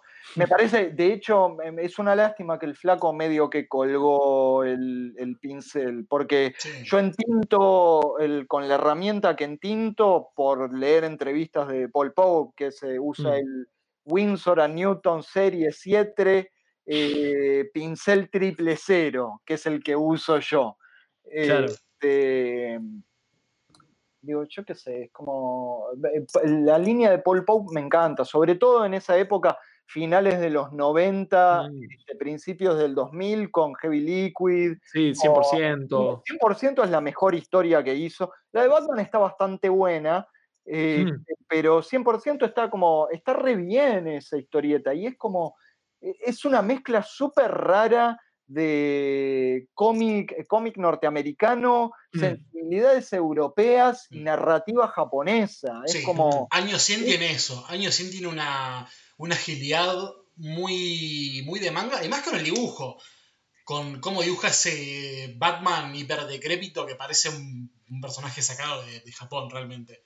es, es increíble cómo arranca esa historieta, es mortal. Sí, sí, es sí, buenísimo. este, Te quería. Hay un nombre que mencionamos bastante, que igual que es bastante transversal en tu vida, que es eh, Matías San Juan, con quien tuviste. Va, coma 4 ustedes fueron parte, pero también Mm. lo más. eh, no, no llamativo, digo, lo más trabajoso, aparte de la doppelganger de que ya vamos a hablar, es cuando se pusieron como editores con la tabula rasa. ¿Cómo Mm. fue encarar esa idea de, bueno, también justamente, ¿no? De antologías, de juntar gente y sentarse a hacer una, una publicación de cero?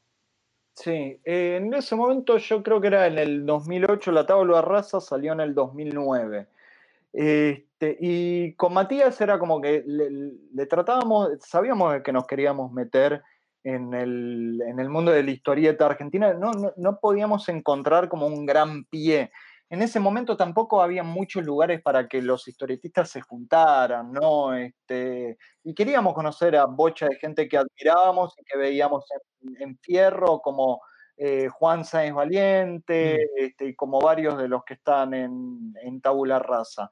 Y, yo en particular, Matías no tanto, yo estaba como medio enojado en la manera que tenía la Fierro de presentar el material.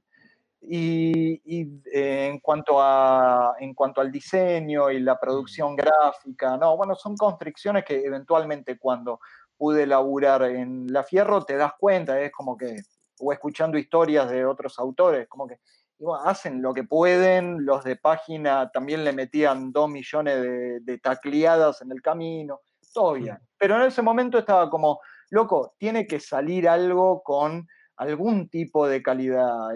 Este, y, yo estaba como, yo soy más calentón que Matías en cuanto a todas esas cosas. Y dijimos de, armar una antología también para tener un espacio de, para mostrar nuestro trabajo y para querer querer ver un libro en el que estén como nuestros autores este, argentinos contemporáneos preferidos, ¿no? Este, y, básicamente fue eso, fue empezar con esa idea, este, ponerse en contacto, eh, hacer la lista de a qué, personas queríamos que estuviesen. Y sabíamos de que teníamos, si queríamos captar a, a, otros autores que no conocíamos, teníamos que caerles con, mira, están estas personas grosas, grosas, ¿por qué no te vas a sumar vos? Por, por medio de la coma 4, este, del primer número de la coma 4, que era un fanzine, revista, ya no sé qué era, este, que hicimos con Matías y otros chicos del taller de Pierre Brito, que lo sacamos en el 2004 este, lo conocimos por, eh, por, tener stand en, una convención, lo conocimos a, Juan Sáenz Valiente en el momento en el que él sacó Sarna con mm, Carlos Trillo. Mm. Librazo. Este, Librazo, no podíamos creer lo copado que existiese Juan Sáenz Valiente y todo. Mm. Y teníamos, y como Juan, eh, si ustedes no lo conocían, me parece que lo, deben conocer personalmente. personaje divino. Personaje divino, es muy, es muy amigable, es una persona que, a la cual yo personalmente quiero mucho y le debo mucho en cuanto a eh, profesionalmente hablando, ¿no? Este, a mí me flashea que el tipo anda siempre con el perro y el perro está con él todo el tiempo y lo ves. El, perro, la patineta, por más de que sea invierno, está en malla y camisa. No. Si alguna vez fueron a la casa, tienen el piso de abajo de la casa, tiene un half pipe para andar en patineta. Es como, es una cebadez total. Este, después, si quieren, paso la dirección en vivo para que le vayan a tocar. Este, invasión. invasión total. Pero Juan C. Valiente es como, para mí es una eminencia en cuanto al dibujo, la narrativa, es como, mm. es un, del, un excelente, excelente historietista y esa, ese adjetivo le queda corto. Y nos pusimos en contacto, teníamos el mail de él, a eso voy, y nos pusimos en contacto con él con ese nombre, una vez que lo pudimos sumar a bordo, de contarle cómo es el proyecto y él sumarse a ciegas, porque hasta el momento eran dos pelotudos bueno, uno más, más bobo que el otro, que es Matías, yo soy bastante más inteligente, este, de, sumarse a un proyecto, una antología, ¿viste? Es como de confiarle como tiempo y laburo por cero guita. Este, eh, y bueno, después llegamos a la lista, a la lista que llegamos con ese libro que eh, dicho sea de paso, estoy como bastante contento con cómo fue que resultó ese laburo y esa experiencia para meternos como en el mundo editorial, en el sentido de este, ocupar todos los espacios de, la cadena editorial, desde editor, desde publicistas, este, desde yo qué sé, de, diseñadores, porque hicimos nosotros el diseño, ya que estábamos, eh, los dos estudiamos, estábamos estudiando diseño en ese momento. Este, fue, y la presentación fue una de las noches más felices de mi vida. Este, y con eso pudimos acercarnos personalmente, cosa que me importaba mucho a mí, a los autores y autoras que nos interesaban dentro del mundo de la historieta argentina y al menos presentarse, presentarnos y decirles, hola, soy tal, quiero ser par tuyo. Mm, claro. Este, y, y, poco a poco, digo, en algún lugar, a ver, yo les hablaba hace como cinco horas, porque los tengo presos hace cinco horas hablando, este, sobre, sobre la decisión de por qué historieta corta al principio de eso. Y es mm. como, para mí, y personalmente, es como que tomé de que tenía que cumplir ciertos pasos, tenía que ir este, escalando, subiendo escaleras, no escalando en el sentido más peyorativo, ¿no? De la palabra o de, vampiro. Este, pero de que tenía que eh, pasar ciertos niveles antes de poder mandarme como aquí estoy, no me conoce nadie, pero esta es mi novela gráfica, soy novelista gráfico y aquí tienen 600 páginas que hice. el famoso poner, poner, la pija en la mesa. Claro. Eh, sí, sí, sí, ok, ok. Lo, dijo Lo dijo él, punto. Lo dijo, lo dijo el Gonzalo Nero. Ahí va. Este, Yo me lavo las manos, Pablo también. Por favor, por favor. Este es el que nos dijo antes, no, Rurouni Kenshin libre, inocente. no, tiene que ir libre. Está eh, suelto con justicia, viejo. Libertad, Bill Cosby, Rurouni Kenshin. Este, em, pero digo, eh, yo sé que me mezclo bastante con las palabras, pero se entiende de que necesitaba como hacer un proyecto este, de carrera, por más de que no lo hubiese eh, planeado de la manera que la, planeé ni nada por el estilo, porque que digo, eh, tenés que pasar sí o sí por ciertos estadios, viste, como de la autopublicación, darte a conocer dentro de tu medio, que no podés llegar de la nada y decir, alábenme, o por qué no tengo 3 millones de lectores, o por qué no no tengo la, guita que tiene el público, yo qué sé, el Tarán Tarán que tiene Liniers o José Muñoz o Quino, si solo tengo 19 años y hace poquito que estoy haciendo mis historias, no te conoces como autor a los 19 años. No, no, no, no sos persona a los 19 años, ni siquiera. Este, no, y ciertamente es como que, eh, sobre todo en, este tipo de profesión en la que no solo, digo que es diferente a ponerle em, actividades artísticas eh, performativas, este, en las cuales acá en la, en la literatura, este, que las historietas para mí están más cerca de la literatura que del cine, ¿no? Este, te digo, eh, porque porque no hay, primero y principal, no hay cámara, las imágenes no son, no son imágenes, sino, sino que yo tomo al dibujo de la historieta como sistema hipercomplejo de símbolos. Este, en el sentido de que los dibujos están ahí para ser leídos y no para ser vistos, este, por más de que uno los admire y todo, pertenece eh, a todo como un, código y un alfabeto hiperpersonal que tenés que plantearle al lector y presentarle al lector. Eh, pero digo, en el cine también cabe lo siguiente, que no vale solo que este, sepas contar algo sino que tenés que tener algo para decir. Hmm. Y eso te lo da, me parece, un poquito de experiencia de vida y saber qué se siente pasar por ciertas cosas y tener ideas propias. Cosa que en la música no es necesario, digo. Por algo, este, o en la actuación, por algo hay Oscars que se lo dan a Anna Paquin a los nueve años o tenés este, jóvenes prodigio en la música. No es para desmerecer esas otras cosas, sino que requiere de otro tipo de, este, de laburo mental. Y a los 19, salvo contadas ocasiones, y medio que no tenés mucho para decir sobre el mundo, la vida, sobre, viste, no te pasó mucho, no te pasaron muchas cosas.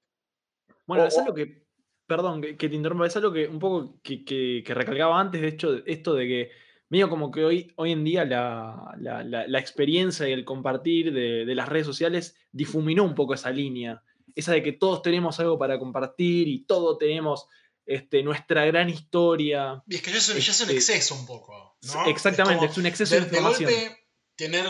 O sea, perdón, perdón, Gonzalo, me engancho porque está buenísimo. no, pero seguí, todo, seguí, todo tenemos como algo para contar por Twitter o Facebook.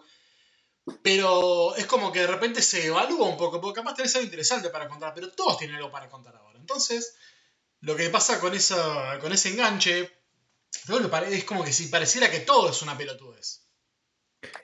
ciertamente parece como que tenés que hacer un poco más de ruido. Digo, la dinámica, la dinámica nueva en cuanto a llamar la atención y todo, está más parecida a la de producto en supermercado, Sí. en el cual tenés que ser más estridente o tenés que venir acompañado de alguien que diga, che, pero miren que este de acá, yo que soy grosso y todo, acá, eh, de acá este es lo próximo. Este, que son, es- es, digo, es lo que puede. Hay cualquier cantidad de libros de historieta y todo que me digo que. Yo no te digo que pasan desapercibidos porque eventualmente alguien las descubre y todo, pero se hace más ruido por otras cosas que, que por otras que personalmente tienen como más validez dentro Mm. de- del mundo. Y por eso cuando, digo, cuando se premia o se reconoce el mérito de historietas como Sabrina de Nick Darnazo, que a mí me gusta muchísimo, este, y que recomiendo fervientemente, Sabrina de Nick Darnazo, se consigue acá, eh, es gratificante. Por el hecho de que, este, de que no es una historieta, eh, volviendo a las cosas de ruido, no es una historieta ruidosa, es Mm. súper perturbante y todo, pero no es ruidosa, no es ruidosa desde el dibujo, no es ruidosa desde cómo, cómo hablan los personajes. Yo qué sé, no, no es para desmerecer, este, hay otras cosas que siento de que no tienen la misma validez. Es un juicio de valor totalmente imparcial de mi parte, eso está clarísimo. Eh, pero últim- eh, definitivamente te llega la pregunta de por qué esto sí se- la gente eh, la gente lo lee y por qué esto no. Mm. Que es medio como que hay cosas que son suerte, hay cosas que están ahí tiene una buena estrategia de comercialización, hay otras que vienen con un tuntún de, del boca a boca, Mm. eh, ciertamente todas eh, están hechas con, con un esfuerzo gigante de trabajo, por eso no quiero desmerecer a ninguna historieta, este, porque por más simple que sea el dibujo, salvo que seas Cutlas, este, sé de que lo que estás haciendo es como que lleva mucho tiempo para, digo, en la balanza de cuánto tiempo llevo y cuánto tiempo lleva a ser leído, ¿no? Este, lo cual no, no tiene nada que ver con la experiencia de, de lectura en cuanto a densidad de, de nutrición al alma, si quiero Sí. volver al, al Domínguez de la vida. De la vida. Este, entonces, sí, no, no- no sé por qué me, me mandé por esta rama de, de No, es, interesante. Digo, está bueno.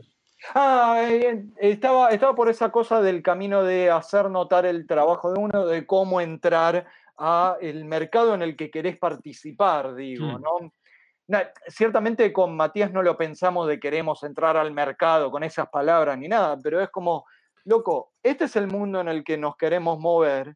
eh, eh, eh, no, no tenemos que esperar a que vengan estas personas hacia nosotros. Es como, las puertas están abiertas y están abiertas para todo el mundo. Y aparte tenés Mm. que mostrar algo que te haga valer la entrada. Sí. Claro, tu, tu Sí. palabra sola no, no, no vale. Es como, y, y no es solo el, el trabajito este, de solo tábula, ¿sí? Sino es como que, ok, demostrame que te querés quedar acá, Mm. ¿sí? Este, Ese es el precio, de, de alguna manera. Pero para Totalmente. cualquier laburo, en algún Mm. momento tenés que presentar tu portfolio, tu Sí. currículum, ¿viste? Y después, y no te van a dar, el primer laburo no es este de CFO o CEO de una, de una empresa. Ojalá. Este, ojalá, ojalá. Eh, Si te lo dan es porque te quieren encajar un muerto, ¿viste? Es IBM en los 90. Como, Una estafa O piramidal. Nobuhiro Watsuki o el de Rurouni Kenshin. o el Claro, abogado ahí tenés, ahí tenés el abogado defensor. Estafa Este, piramidal. Estafa piramidal. Claro. También para, para uno es como, ok, está- te estás metiendo de a poco en el agua. Para ver si es el lago en el que querés nadar. Estoy con una un nivel de grasada en cuanto a las imágenes que estoy trayendo. No, pero está bien. Yo, es más, te iba a ampliar sí. esa metáfora. O sea, uno cuando empieza a nadar no vas a, a- a la parte de los tres metros, la, la línea roja. No, vas a donde vas a hacer pie, porque si no te hundís y, te, y si no hay alguien atento te morís. Claro, claro. La diferencia en la atleta te morís de verdad. No es que te morís artísticamente, te morís y nada. Depende de cuál sea tu creencia religiosa. Vas a otro plano espectral o nada, tu vida termina y punto. Te- Sos Swamp Thing. Eh, Claro. eh, eh, pero dicho sea de paso, este, a mí la, la comunidad de la historieta con autores y lectores, lectoras y autoras y todo, a mí me encanta estar ahí. Yo de, de las cosas que más disfruto son la- las convenciones y poder hablar con la gente, poder hablar con ustedes de historieta. Este, me- mm, salvo contada, contadas personas que eh, eh, la mayoría son como eh, es buena, buena gente, este, son todos divertidos y es, yo qué sé, es como que es, eh, es la familia que elegí en ese sentido, la familia profesional que te banca emocionalmente dentro de esto que digo, el desbalance de lo que eh, de recompensa económica versus recompensa emocional está como súper dado vuelta. La recompensa económica en contadas ocasiones es, eh, es producente al trabajo que, que haces, este, pe- pero en, en mi caso y en la mayoría de los casos, este, en cuanto estrictamente solo a la historieta, ¿no? Eh, es como, es poca, este, no, es como cada página que hago es como centavo al peso, ¿no? Claro. Este, eh, pero no importa, yo sí que importa, pero no, no es el caso en esto que estoy diciendo, porque la recompensa emocional de, este, de hacer amigos y amigas, de haber conocido, gracias a la historieta, a una gran amiga como es este Pau Sosa Holt, o, o la cantidad de personas que he conocido, este, gracias a, a la historieta, que admi- a quien admiro, quien me, personas que admiro, que nutren mi trabajo, este, con quien me gusta pasar el tiempo, es como totalmente desmedido eso. Mm. Este, a la recompensa económica, ¿no? Este, eh, ah, digo, eso no quita de que hay cualquier cantidad, hay, no sé si cualquier cantidad, pero hay bastante forro y, y como eh, fue probado hace poco, criminales dentro del mundo de, del- de la historieta, ¿no? O sea, digo, no, no está todo color de rosas y vengan todo y todo. Digo, la neurosis también en el mundo de la historieta, como lo estoy probando yo al hablar, es como, es, como- es moneda, es moneda común, digo, es como tan moneda común como la agresión en el boxeo, ¿no? Claro.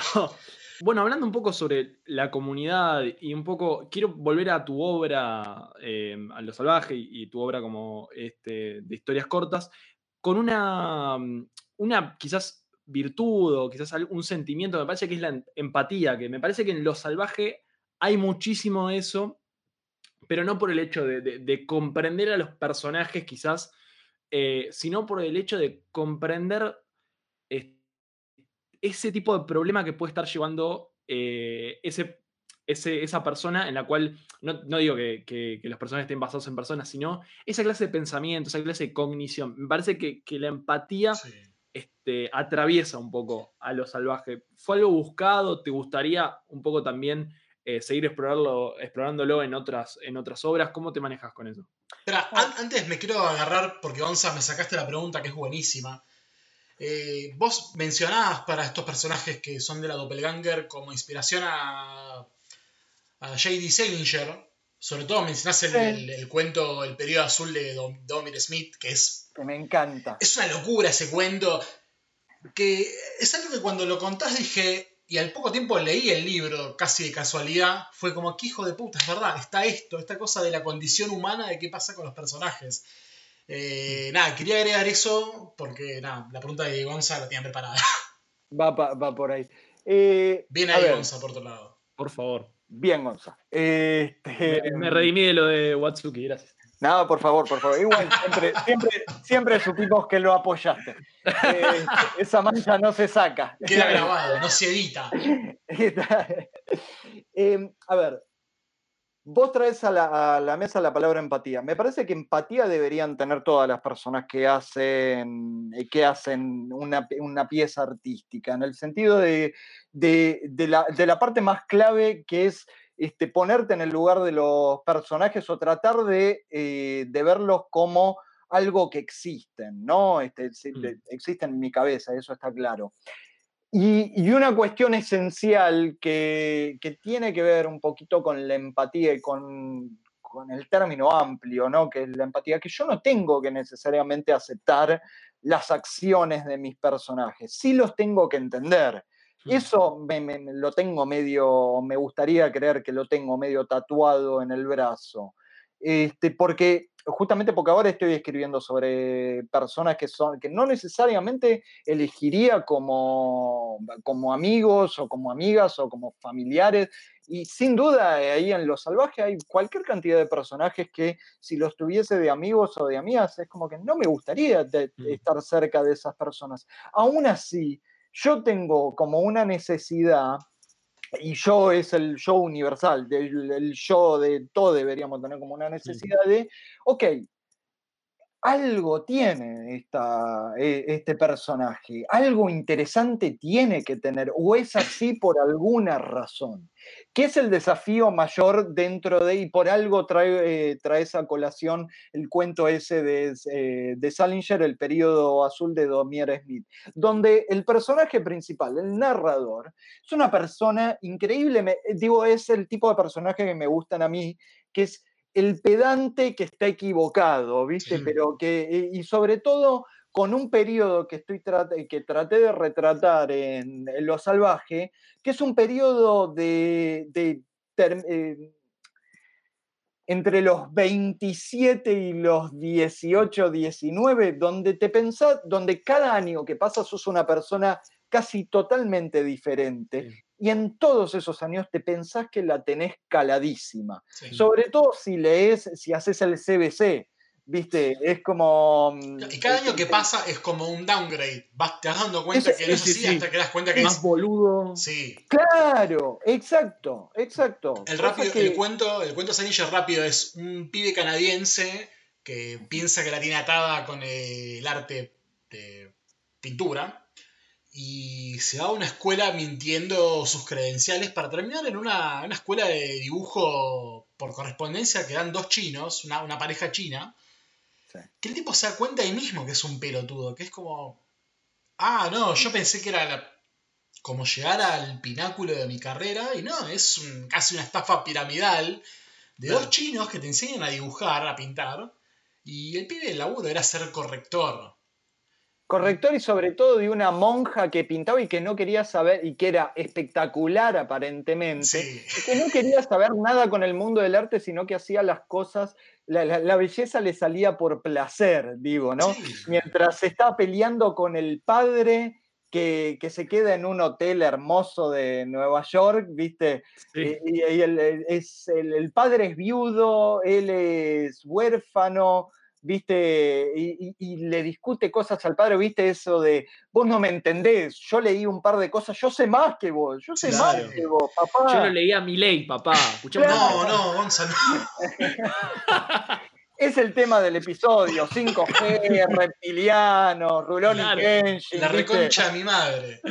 Hay un hilo conductor, Diego. Sí. Si mi ley, si mi ley no, no encapsula la pedofilia y el 5G, hermano, y los, y los peinados mangaka, Yo iba a decir más peinado de los 80, pero está bien. Pero hay una cosa, ¿no? Que es lo que decía Gonza. Lo que veo retratando estos personajes un poco. Obviamente, cuando uno cuenta una cuestión de. Eh, costumbrismo. Ah, ¿Puedo, sumar una cosita más a eso de la empatía?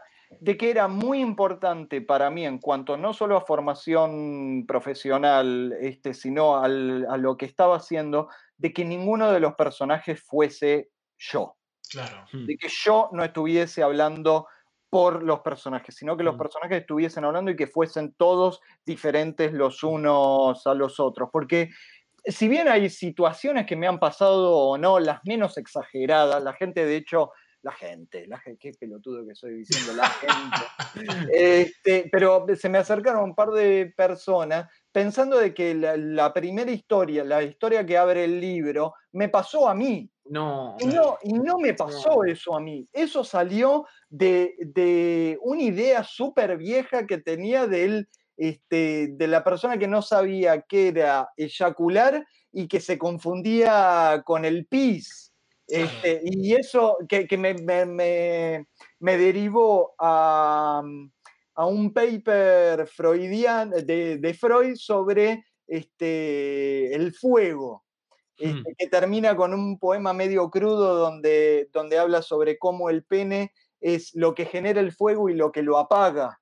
En la fogata, el pis de la mañana apaga el fuego de la llama. Bueno, eh, toda esa cuestión, este, digo, eh, eh, a partir de esa idea, no, no, es que las acciones tienen que ser algo que me pasaron en la vida o que estoy analizándome a mí o escribiéndome a mí por una cuestión, escribiendo sobre mí, mejor dicho, por una cuestión como más de, de ego, de no saber sobre qué carajo escribir. Este, no, no, para mí es muy importante este, que es, con él, también llevándolo a esa primera pregunta hace siete horas, este, este, que me hicieron de que este, yo tiendo a sobreescribir antes a los personajes para conocerlos antes de ver cuál es la respuesta que van a tener ante esta situación en la que los estoy poniendo. Sí, aparte que muchas de las historias son como, digamos, tienen obviamente un principio y un final, pero son historias que ya vienen, digamos, continuadas. Son, digamos, personas que ya pasaron por algo en su vida. Y a lo que te iba a decir justamente, que lo que, obviamente, ¿no? Cuando uno hace algo costumbrista, eh, y si quieren un poco más de este tema, escuchen el podcast que hicimos con Brian Hanches hace unos meses atrás, eh, cuando éramos libres, eh, la enfermedad parecía muy lejana, casi un meme. Casi no es necesario que siempre cuando uno hay costumbrismo plantar un, espejo de sí mismo, ¿no? Incluso mismo Seilinger, los personajes de Seilinger. Saben que el, escritor es una persona muy particular, pero no, no siempre uno se tiene que plantear, con plantar, mejor dicho, frente a un espejo para decir esto es lo que me pasa y esto es lo que voy a glorificar. Primero se nota porque los personajes del salvaje son todos distintos entre sí, digo, mm. el pibe de la primera historia, eh, el pibe de, la historia del salto, de que está hablando con el, justamente hablando de conspiranoicos con el vecino Colifa, que también es re conspiranoide. Son obviamente situaciones que capaz uno estuvo involucrado o no, no desde el lado de la primera persona, pero sí capaz desde un, un segundo o tercera persona de alguien que ve o escuchó o estuvo en la misma conversación de algún delirante o de repente sos, eh, ponele, no sé, el novio o el, o el familiar cercano de la, de la, tía que trata de acercarse un poco a, su, a sus sobrinos, a una sobrina que tiene un conflicto adolescente. Está bueno porque en cierta manera, digo, uno puede exorcizar formas de ser sin tener que ser esa persona. Sí, es verdad, sí, sí, sí. Este, yo sé, es como... Mm, pero digo, ¿Ustedes escucharon la, expresión esa de que mientras más personal hables, más universal va a salir la cosa? Este, digo, no, digo, no es necesario hablar universalmente para referirte a, la condición humana, sino que mientras más personal, es fijo de que por más de que tengamos todos nuestras grandes diferencias y pasado y todo, hay cosas que vamos a sentir siempre, hermano. Mm. No, no, digo, el malestar o la frustración ante una sobrina o una persona menor a uno que no puede resolver un problema y que te, está gritando. Es como que, yo qué sé, que me estoy refiriendo a una de las historias que están en, en el libro este, Lo Salvaje. Este, Pero también me parece que, volviendo a la idea del, del espejo, la figura, es como que me parece que poner eso a la hora que uno lee, me pasó que en, la de mm, la segunda, Encuentros cercanos del séptimo tipo, empecé, eh, leía y decía, uy, la concha de Lora, yo soy el personaje principal. Y decía, sos un boludo, o sea, ¿por qué no te concentras en, el, en, en lo que te quiere contar en los personajes y después decís, ah, bueno, me puedo relacionar? Pasa eso un poco que en el costumbrismo, en el slice of life, unos por ego, por como quieras llamarlo, se pone y dice, ah, esto me pasó a mí, uy, esto me hace acordar a cuando. Y no sé si ego, ¿eh? Porque vos sabés que no, justo. Llamalo como quieras, ¿eh? Justo con esa historia me pasó lo mismo. Esa cosa de. Che, esto me, parece cercano. me parece, yo lo nombro como ego porque es como ponerse uno mismo por sobre lo que te quiere contar el autor y me parece que ahí ya estás pecando un poco de, pero vos no sos tan importante, deja que te cuente lo que te quiere contar el, el autor. Entonces me parece que era rescatable, o sea, decir esa idea, ¿no? Como decir, el espejo, déjalo para el final, primero concentrate en lo que te quieren contar. Pero eso no es una culpa tuya, es, este, hemos sido entrenados hace, desde hace mucho tiempo, de que cualquier, eh, cualquier cosa que, que estés escribiendo es autobiográfico que es, este, que, es un reflejo que tiene todo el mundo como, como lector de, uy, le habrá pasado esto o esto, o esta persona, este autor es así y así. ¿Por qué? Porque hubieron tantas, y no estoy desmereciendo la autobiografía, ¿eh? ciertamente menos a la autobiografía en, la historieta, pero es un reflejo de si no es, este, si no se tragiversó la, expresión de contar, hablar sobre lo que sabes. Sí. Y se piensa de que lo que se sabe son solo acciones por las que pasaste y no sentimientos que tuviste o, eh, ideas que tuviste. Hmm. Porque si no, porque yo puedo sentir el mismo tipo de empatía con cualquier personaje de una historia costumbrista que este, con, yo qué sé, con eh, ¿Cómo se llamaba el personaje de Ryan Gosling en Blade Runner 2049? Eh, lo que sea, el pibe.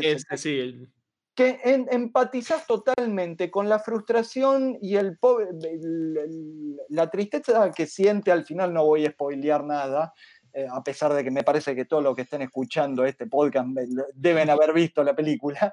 Este, o cualquier, digo, traigo esa película a colación o ese texto en colación, este, porque es ciencia ficción.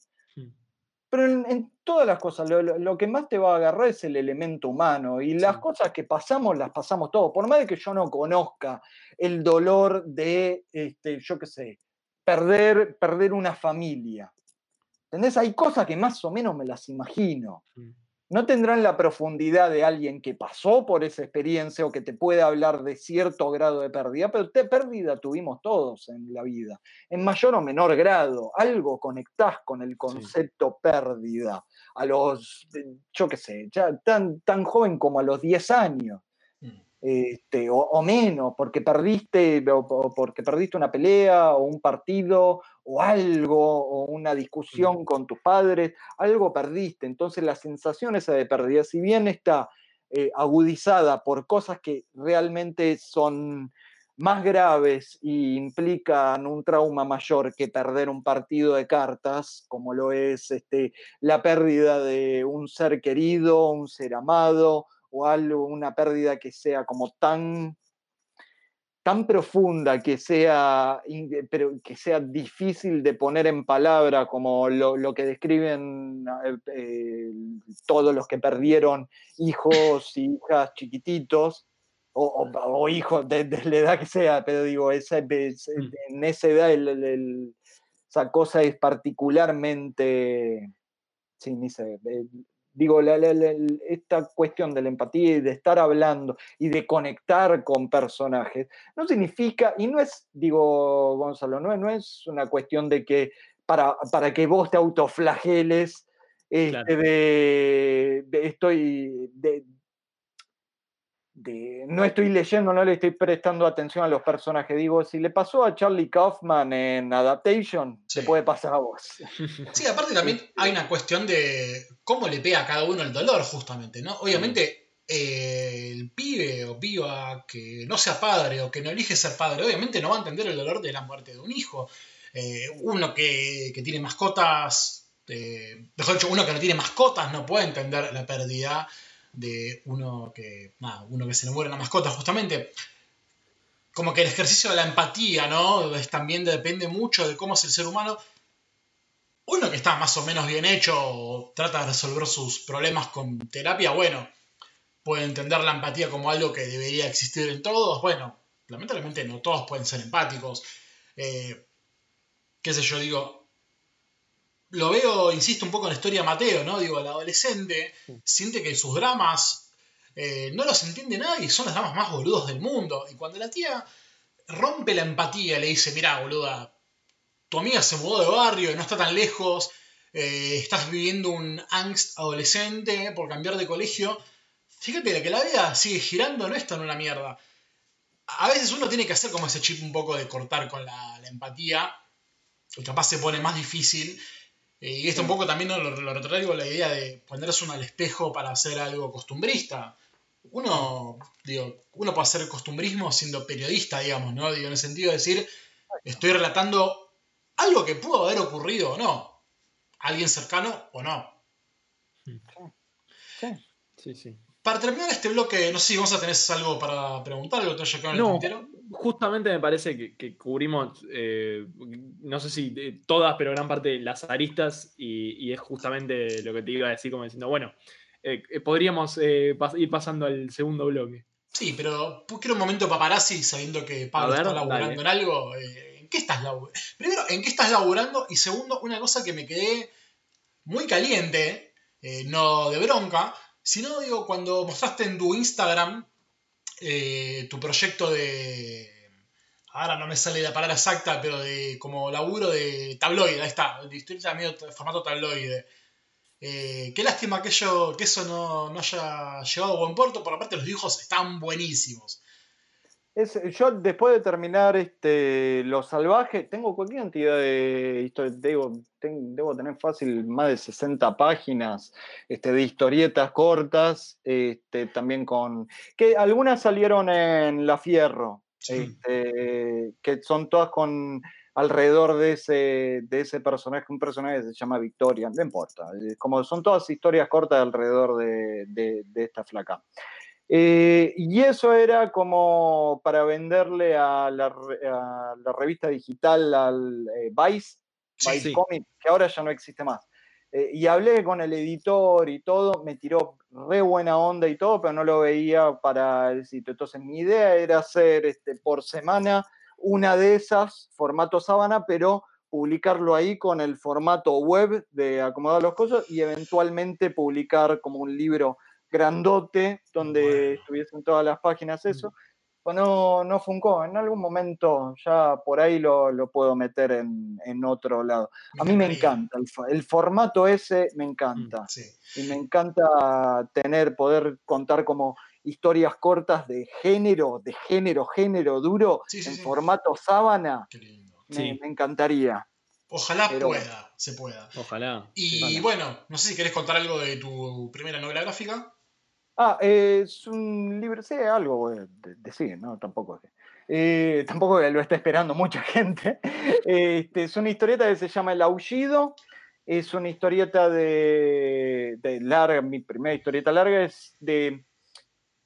Yo la estoy virando para que sea de terror. Hay, hay cosas terroríficas que, que pasan, pero es más como terror y salvando todas las distancias, por favor. ¿eh? Es como más el terror tipo el bebé de Rosmarie o Claro. Midsommar, Hereditary, ¿viste? Psicológico, claro. Don't Look Now, sí, es súper psicológico sobre eh, una familia que, que consiste de dos hermanos, este, uno hombre, el otro mujer, un padre y el abuelo, y el abuelo mata este, a una persona con el auto y esa familia es como que se, se van se va arrinconando, se, se va desmoronando y es todo, son los cuatro son hombres lobos.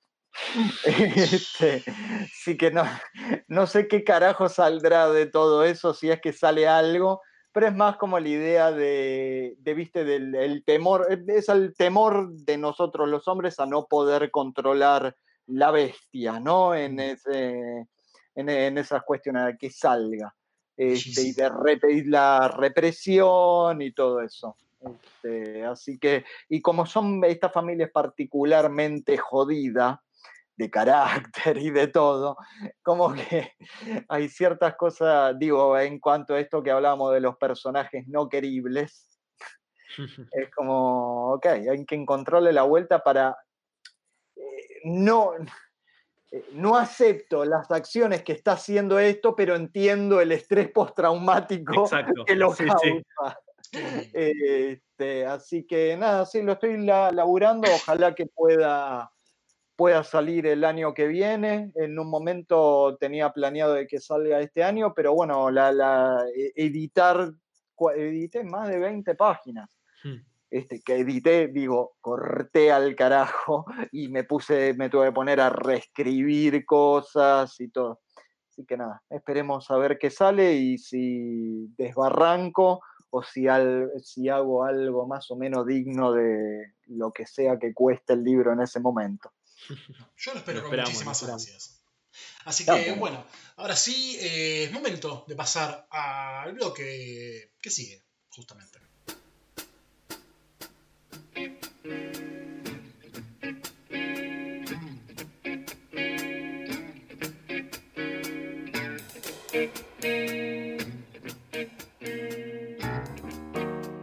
Último bloque de este, de este, hermosísimo episodio que hemos compartido con el queridísimo Pablo Vigo. Momento de hablar de antologías, que es bueno.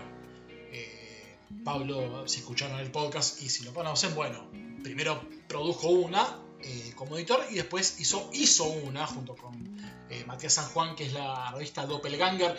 Una revista que debo confesar, eh, Pablo, yo hinché muchísimo las pelotas a los chicos de la editorial La Pinta, Loris y Sigioto, espero que han hecho bien el apellido. Porque yo compré la 3 y la 4, porque yo había tenido la 1 en un momento y la había perdido. La perdí, la perdí y me quise morir. bueno, Cosas que pasan, años después, en una dibujados, encuentro el stand de los chicos de Big Sur, están ahí Loris con las cosas de la pinta.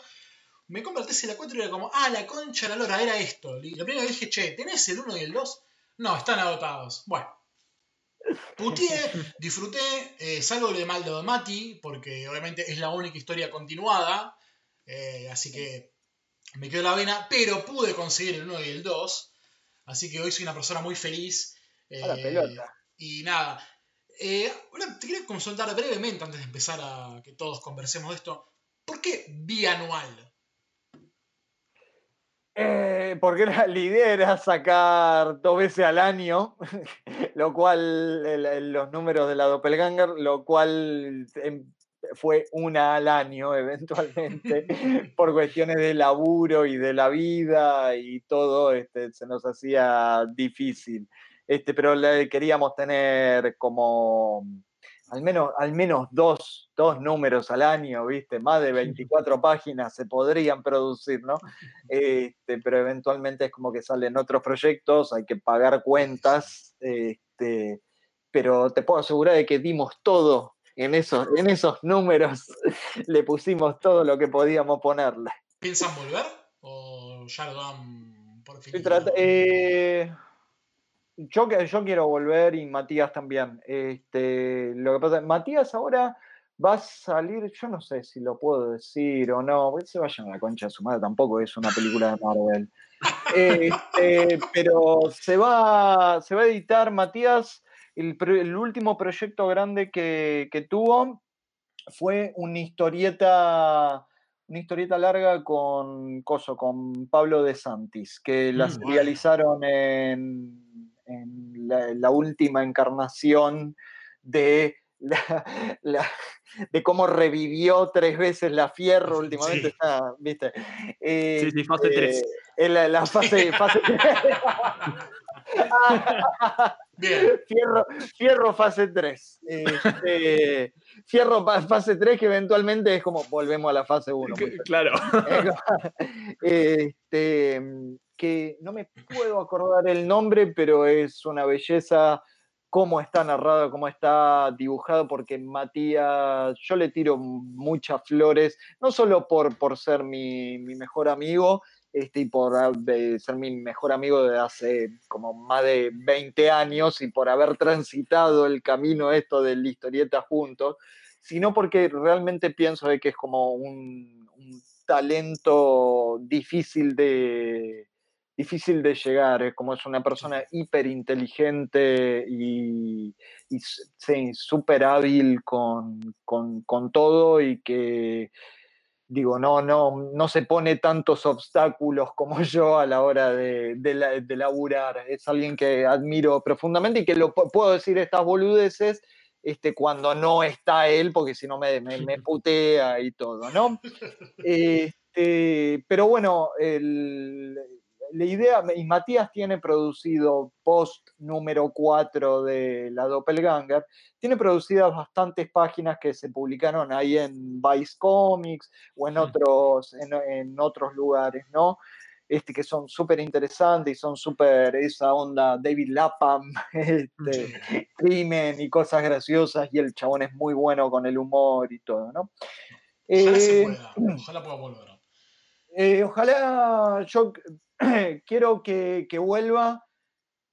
Tengo que ver, tengo que charlarlo con Matías porque yo tengo mis ideas de cómo, de cómo podría volver para no causarle como un agujero a la pinta.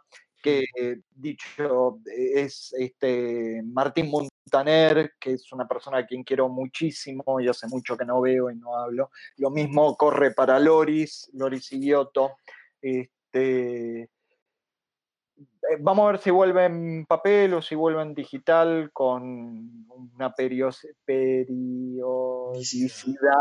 este, más, más constante. ¿sí? Pero es algo que tengo que charlar con, con Matías. Bueno, yo voy a abogar por la vuelta, formato que sea, yo lo voy a estar esperando. Pero bueno, es momento de hablar de antologías. Eh, bueno, antología, le- al menos personalmente es de mis formatos favoritos. Le hemos dedicado nueve paneles el año pasado, una semana entera a, Mm. a la, cuestión de antologías, que es básicamente eh, una publicación, sea libro, revista, etc., que reúne a varios artistas, sea por tópico, o sea por estilo, o sea por lo que carajo sea. Libertad absoluta. eh, siempre está bueno, capaz, cuando hay una suerte de marco teórico. Unidad de- temática. Claro, una diégesis con la, co- la concepción de antología. Eh, voy a decir para que vayan pensando, si no lo tienen, para terminar este bloque, un top 5 de sus antologías. Eh, nada, lo- los quiero escuchar a ustedes dos, eh, y a mí también, obviamente. Para ustedes me van a escuchar a mí. Pero bueno, quería, como para empezar a hablar un poco de esto, eh, ¿ustedes cuáles consideran que es la virtud de la antología? ¿no? Digo, acabamos de nombrar, la antología suele estar enmarcado bajo algún concepto, bajo algún artista, Mm. o básicamente la nada misma. Ahí es capaz cuando la antología se hace más complicada. A mí, personalmente, me gusta cuando hay.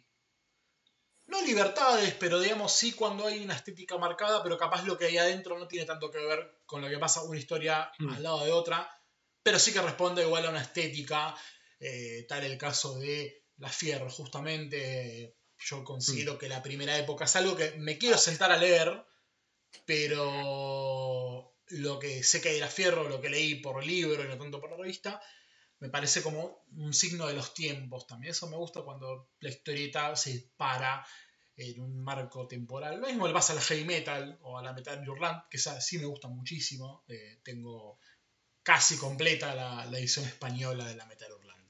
Eh, Gonza, Pablo, los escucho. ¿Quieres empezar ver. vos, Gon? A ver, yo porque esta cuestión de la unidad temática, los personajes o los autores, lo había resaltado un poco en, en las notas que me hice para este capítulo. Y sumado a lo que vos decías de, de qué virtud uno ve ¿no? en la antología, yo creo que desde mi experiencia, la antología la tengo como una suerte de puerta de entrada. Puerta de entrada a eso que vos mismo decías, a un autor, a varios autores o a un personaje. Bien. Yo lo pienso mucho, eh, al momento de armarlo, lo pensé un poco desde la, la óptica japonesa.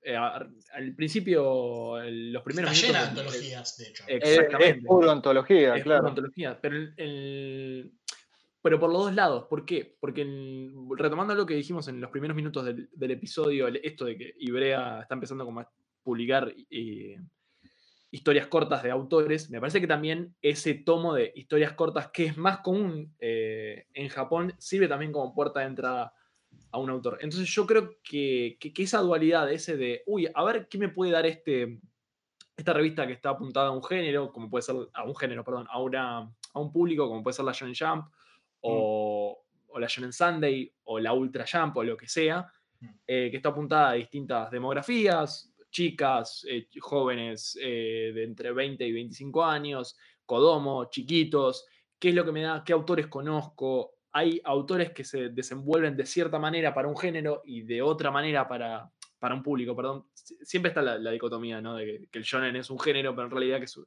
es un público, es una demografía. Pero me, yo lo valoro por eso, porque es como que dentro de este tomo, de esta revista o de, lo- de esta guía telefónica, en el caso de, de Japón, tengo la puerta hacia futuros, futuras pasiones, gustos, eh, sensibilidades que me pueden gustar. Entonces yo valoro mucho eso, eso de que te pueden enseñar tanto muchas aristas de, de un mundo o un mundo de un autor. Entonces Sí. me parece que eso es una virtud y justamente, bueno, eh, vale la pena mencionarlo, el tema de lo salvaje, porque es, fue mi puerta de entrada justamente a, a Pablo Vigo. Y es interesante. El infierno, señores. Lo dice y se le cae el micrófono, por supuesto. Belcebú. Mientras Gonza se acomoda, porque, perdón, le contamos a la gente, es la segunda vez que se le cae, la primera no la van a escuchar, la, La- segunda ya está, no importa. La tercera, la tercera, porque la primera no la escuchó nadie. Bueno, peor. Ah, la pelota. Y bueno, Eh, si vamos a hacer, si vamos a decir la verdad, hijo. y está bien, está bien, está- yo, está todo bien, yo me cago de risa. Eh, y una cosa muy interesante, ¿no, Gonza? Y yo también digo, sabía que les iba a decir porque, bueno, te conozco al dedillo. Una cosa muy interesante que me podrás corregir, o, bueno, Pablo también, si sabes, esa cosa lo que tiene Japón con las antologías, que es casi como consumo, digamos, fast food, ¿no? Porque, digamos, la Shonen Jump es un, un libraco que la gente para lo tira después, ¿no? Es Sí. como, Está hecho para eso, o sea, es papel reciclable. Claro, no, no hay un sentido de. A ver, hay un sentido de continuidad, no de, cole- col- de continuidad coleccionista, digamos. Es No, muy no, no, poco. Es No. muy poco lo que se colecciona de eso. Y, y es muy raro porque se pone medio énfasis en, en, en esa cuestión del coleccionismo. Uno puede pensar de, uy, los tomos de Salvat que te hacen el, el- la imagen esa. Pero vos pones la Shonen Jump, todas juntas, lo he visto en una librería, en una eh, biblioteca de Mandaraki, yo digo, uy, qué lindo todo esto, pero no, claro, no, no, no, no es su función. O sea, No, no, no. No, no. Y de hecho, este, corregime, Gonza, este, si me equivoco, hacen, es como, eh, está muy aceitado la cuestión editorial y la de eh, armar estadística a través de la Shonen. Tomamos la Shonen como ejemplo, ¿no? Pero Sí. Este, de, de que las series se bajan, después cada semana se hacen como consultas o estadísticas, a ver cuál leíste, cuáles no, y si, o sea, es muy, Es una, muy dura en cuanto a los números, muy Sí. eh, Survivor el tema, Sí, sí, sí, es, popularidad. es- sí, es sobrevivir. Es casi un reality show donde el lector te, te juzga porque tiene el famoso eh, con- contest de popularidades, como el, Claro. Que ponen qué, cuál fue el capítulo que te gustó primero. Hay muchas variables también porque gente que puede poner que le gustó mucho un capítulo, pero justo ese cap- esa serie tenía páginas a color o más páginas, entonces Claro. varían, pero sí, eh, básicamente la regla es si tu serie, si empezaron a salir los tomos de tu serie y tu serie no, o sea, y los tomos no explotaron, eh, macho, Claro. nos vemos la próxima vez. O sea, la historia que nos vamos. Sí, sí, así. Y de repente explotó el mundo. ¿viste? Como, y de Akiano, ¿viste? Es como, Claro. no, ¿qué está esto, ¿no, muchachos? ¿Y vos, Pablo? Eh, a ver, en cuanto a. A mí me gusta la, la antología cuando. En, en varias ocasiones me gusta, ¿no? Pero eh, digo, tra- traje a colación hace. Sigo con el chiste de las horas, hace 16 horas atrás, este, lo de la S Comics. A mí me gusta cuando, cuando hay una antología con una perios- eh, periodicidad. Ahí está, ya me Cuando sale cada tanto. cuando sale cada tanto Mm. este, y seguido, eh, de que sea de género. Digo, en este caso, viste, como la de, de terror o bueno, de policiales y todo eso, aunque no se me viene a la cabeza nada estrictamente de policial. Lo que más conozco. Crime Does Not Pay. Ok, ahí está, ok, ok. O una, una es este psicoanálisis que sacaba la S Comics que duró cinco números, un embole a trote. Este, a ver, nosotros y yo en particular, para hacerme eh, cargo de esto, estoy más acostumbrado, me nutrí más o me crié más con la antología por, organizada por estética. Digo, Simoc, digo alguna que otra cosita de La Fierro, pero Simoc este, es como que la conseguía o esas cosas. O, ay, ¿cómo se llamaba la de la cúpula? Eh, el vivo. La víbora. El víbora, Es- ahí ah. está. Ok, en el, el víbora es como lo más de lo más. Mm. este, porque el víbora tocaba como todas las fibras que a mí me copaban. Más que. Simok, que Simok era más, tenía más cositas de ciencia ficción y eso, ¿no? Pero estaban estéticamente, estaban un poquito más como, va todo más por esta línea. Eso me, me copa o no, yo qué sé, es, es una salida. Este, me parece que para, para tener esta cosa de que salga seguido, es una buena, es una buena salida como, poniéndome en la cabeza de un editor.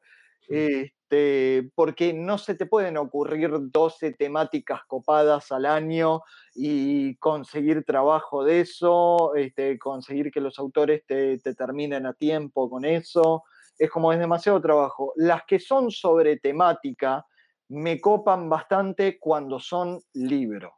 Este, Cuando vos te encontrás un libro que es como, ok, esto es todo, como suele suceder con Loco Rabia, es como estas Claro. son todas historias de buenos, eh, viste, Buenos Aires, o amor, o el teatro. Mm. Este, o en este editorial que se llama Clan de Fomento, que Destrucción Destrucción, sí. y que tiene Mm. cualquier cantidad de autores, pero difer- súper diferentes eh, los unos de los otros, estilísticamente hablando y plásticamente hablando, mejor dicho, hablando, eh, tomando la palabra destrucción, interpretándola y haciendo un laburo sobre, sobre aquello. Eh, nota particular, habiendo armado una, una antología este, con otros autores, este, es bastante complejo coordinar el talento, ¿no? Sí. Y es, y, y- y es eh, te empiezan a saltar preguntas este, de a quién, eh, cómo es el ritmo de lectura historia a historia, a quién pongo primero, Claro. quién, quién le sigue, cómo es este, el trayecto, tenés que ponerte a pensar mucho en, sobre todo en libros, más que en revistas, que la revista la podés leer de Mm. una sentada, dos, si te, te, te quedaste sin tiempo, si te llegaste a la parada del colectivo. Mm. Este, eh, es, es un tema complejo la, la antología, que es este, un, vamos a ponerle género o una modalidad de publicación Mm. Ok. hiper común acá en Argentina por este, la realidad editorial y de compromiso que tienen la mayoría de los autores, que si no hay demasiada plata o una guita suficiente, yo no me puedo comprometer a laburar dos años espera, en un libro, sino que voy eh, aportando de a poquito. Digo, laburás en las posibilidades que tenés. Este, van cambiando según lo- los tiempos. Este, en cuanto a, y también hago como para ocupar más tiempo todavía, me gustan mucho la- la, eh, las antologías de una persona. Claro. Digo, la- o- traía de estas cosas que se notan a la legua que me, eh, me nutrieron en cuanto al estilo, como Eight Ball, como Optic Nerve o como Acme Novelty Library, este, o, Palucaville, o, eh, tal cual, Palucaville, este, tenés Lucky de Gabriel Bell, que Mm. Me recontracopó, o bueno, ahora estoy descubriendo bastante a Julie Doucet, este, una eh, franco-canadiense. Ahí me parece que señalás un tema que es importante, que es justamente hablando de, de- de- de los tomos eh, de autores, concentrados en autores. ¿Qué pasa con la saturación? ¿Cómo se va de cuándo, le te- cuándo es el tema de en la selección del, del material? ¿Cuándo decís de limitarle esa cuestión de, me parece que si agregamos una historia más, me parece que si eh, sacamos una, estamos eh, yendo más del límite, o también que es una experiencia muy subjetiva del, del- del lector, ¿no? Del, el hecho de decir, uy, bueno, esto ya no me lo banco más, eh, o necesito más de esto. ¿Cómo, digo, me, gusta, me gustaría adentrarnos un poco en esa idea de, de- de- de edición de... En cuanto a lo que se llama One Man's Anthology, Exactamente. Bueno, suele suceder, y le, pa- le pasaba a Robert Crumb, le pasaba a Close y todo, de que este, los tipos, ok, sabían de que tenían que llenar 24 este, o 32 páginas, lo mismo para los Bros Hernández, cosa que no mencioné aquí y me inspiran muchísimo, que es Love and Rockets. Sí. Este, y tenés muchísimas historietas en todos esos números de lo que se llaman fillers. Claro. ¿sí?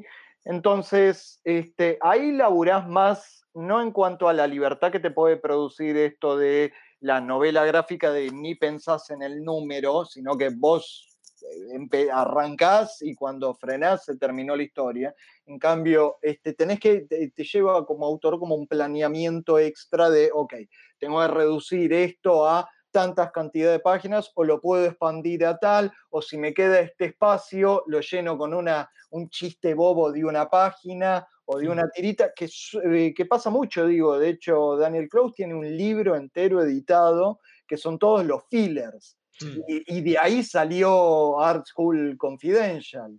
O sea, Art School Confidential, que se- después se convirtió en película, que es una historieta del re carajo de tres páginas o cuatro como mucho. Es un filler, es porque te- mi, mi historia en este número llegó a la página 20 y, no, y puedo tomarme el, el- el tiempo de hacer cuatro páginas más de otra cosa para ocupar ese espacio. Digo, es parte de la- del planeamiento que uno hace como historietista de, yo te puedo contar una historia hiper compleja en, con una página. Ahora, es mejor si esa página mide 50 centímetros por 70 de alto. Mm. Este, si no, tenés que empezar a hacer economía, tenés que empezar a cortar, mover, saber qué, eh, eh, dónde, dónde, dónde- cómo editar, digo. Este, son, pero eso le, le sucedía a, a todo el mundo, digo, este, Oestergel y Solano López estaban, tenían la reja de, este, ¿cuántos eran? ¿Era una página por semana del Eternauta? Eh, Sí, creo que sí, un poquito más. Creo que dos páginas. Este, dos páginas, entonces cada, cada doble vos te das cuenta de que cuando das vuelta a la página, viste, con- en cuanto a ritmo de lectura, una vez que lo lees completo y de una sentada, de que la primer viñeta de la página que está del lado izquierdo hace un pequeño recuento Mm. este, de, de lo que pasó la semana pasada, pero por el, digo, por el medio de producción y por el ritmo de producción en el que estaban este, puestos Mm. que yo qué sé, como que ah, es planeamiento, es tenés una revista, tenés 32 páginas donde podés hacer lo que se te cante. Mm. Este, ¿Cómo te manejás vos el- el- los ritmos de lectura? Y hay veces que viene como medio más personal, más este, visión propia o ma- moral, moral no, pero Más eh, primigenio. claro, ok, sí, sí, Un- ay, no me está este- saliendo la, la palabra, un Igual- instinto. Sí, instintivo. Es. También hay que tener en cuenta, ¿no? Digo, justo hablamos de Oestergel. Eh, cómo también la cuestión de la antología se pone idiosincrática, ¿no? Digo, estoy pensando en Argentina. eh, Mm. Incluso las historias de Dante Quinterno, digo, ¿no? Eh, las Mm. Maturuzú y Isidoro. no son el, el librito apaisado, no era una historia únicamente de ellos, sino que además había dos o tres historias y también se planteaban personajes. Lo mismo La Hora Cero de Frontera, eh, La Scorpio de Récord, eh, Columba con el Tony, Tidbits y bueno, miles de historias que incluso de hecho, sea un margen de- del concepto de antología, eh, historias de Marvel aparecían ahí. Tenían los derechos Claro. de publicar Sí, cosas de Daredevil, Spider-Man, tanto del comic strip como de los cómics de Marvel y los publicaban. Eh, hay un poco de esa idiosincrasia argentina. De hecho, incluso una cosa que cuenta Kika Alcatena en el documental de Diego Arandojo, eh, la reacción que tuvieron en los 90 cuando cerró la Scorpio Argentina fue armar otra antología, que fue la, la hacha, eh, Ah. dentro de, bueno, la ACHA, una asociación que ahora no recuerdo el nombre. Pero imagínate cómo funcionaba esa cosa de idiosincrasia, insisto, ¿no? Eh, que también se la puede aplicar a otros países, ¿no? Hablamos, qué sé yo, Japón, Japón, bueno, como bien dijo Gonza, es un país dedicado artísticamente hablando de Pero luego las primeras historias, eh, las primeras historias de Tintín eran, salían serializadas Sí, en el sí. diario. Hmm. O sea, La, la pilot era de los. No, nunca me acuerdo si los de los de Asterix o los de Tintín. En Tintín, la de Tintín en, Tintín- en- No es Tintín en el Tibet, la del opio. Ay, mío. El, el- no, la del faraón no. eh, No. El Sepan disculpar, yo no, cero Tintín. Dra- dragón rojo. El loto. Ay, pero Loto, el loto, loto El- azul. el loto azul. El Loto Azul. Ok, esa fue serializada en el diario y creo que después redibujada para la... co- Mm. Viste, es como... Es, ra- es raro el, el tema de cómo, cómo sacar eh, el, el material, el material afuera, po- porque justamente no, en, en otras épocas, hacen muy- tenemos que pensar que hace recién muy poco que el autor se puede permitir, ok, me voy a tomar dos años fuera del ojo público de publicación para laburar en este proyecto largo. Si no, todo lo demás lo tenías que pensar serializado y que vaya a la antología de tal o de cual y de cómo movemos esto. Sí, y ya de en el cómo- engranaje del ritmo de producción. Sí. Exacto. Y aparte, ritmos salvajes, ¿no? Digo, estaba hablando de Japón. eh, Sí, bueno. Casi Japón es otro mundo. Japón, ¿no? Japón es, una, es demencial, ¿no? 17 sí. páginas por semana. Por semana. Eh, no, no, no se, no en- es el día de hoy, no- o, o sea, obvio que se van a morir a los 60 años esa gente. Vos ves, Sí, Ma- sí. Vos ves Manben y, que, este, y, y le querés acercar un sanguchito a Junji Ito. Sí, sí. Ito debería, debería de vivir en una casa linda y tiene la cama arriba del tablero de dibujo. El, Sí. el- el vecino, el vecino le pone las tramas de puntos. O sea, es un, es un amor Ito y todo, pero salvo de que tengas como... Qué bueno que los, eh, los gringos aceleraron esas cosas de tener, de tener como un ritmo de producción mes a mes por el hecho de laburar. El letrista se ocupa, tenés un letrista, tenés colorista, tenés guionista, más o menos, ¿eh? tenés guionista. eh, allá, sobre todo en los 60, y estoy hablando de. Marvel, ¿no? Stan Lee, Stan Lee Picarón, ¿no? Eh, claro. Este, pero tenés dibujante y entintador. Este, ahora, y, y gracias a eso yo creo que a, a duras penas, yo creo que les costaba muchísimo llegar a fin de mes este, con cosas. Pero era lo, era lo único que, Mm. digo, la, la recompensa económica les permitía dedicarse en cuanto al tiempo. Ahora, si vos tenés este, que tan dividido como está ahora, porque salvo en Francia, creo que con Topo, no hay una antología, no sé, no, no, no. No, no de hecho, de Europa nadie. desaparecieron casi todas. No, digo, no Sí. quedó ni una en pie. Eh, la heavy metal hoy resiste, pero tipo trimestral en Estados Unidos. Mm. Está hablando de revivir la, la Metal Hurlant. Eh, sí, hoy Hay, digamos. hay un invento, perdón que te interrumpa, vamos a un invento. Eh, val- con valor en España, que es de hacer como una especie de Shonen Jump española, pero es también es. Sí. Sale cada tanto, no tiene mucha, por lo que leí, no tiene mucho vuelo, digamos, como de, de realmente plasmar una obra, sino que es más como a ver si vende, artístico, probar el formato. Claro. La, Y la de, mayoría de las antologías en España, y esto lo, lo- tengo algo de conocimiento de causa por haber laburado en un par de esas, es este de se vende en convenciones Claro. Mm. y se considera, y lo que nosotros consideramos, viste, vemos la fierro, una revista, allá lo ven como fanzine. Es como, Claro, si te dan un premio, es como fanzine, y vos ves eso y decís, hermano, esto es como, este, un Sí, sí, libro sí. que- que, me, que me- me- me van a querer sacar 600 pesos por esto, más que fanzine. Ah, esto es autoeditado. Ah, claro. Tapa dura, tapa dura, autoeditado, Claro. ¿Viste? Quería. Eh, sí.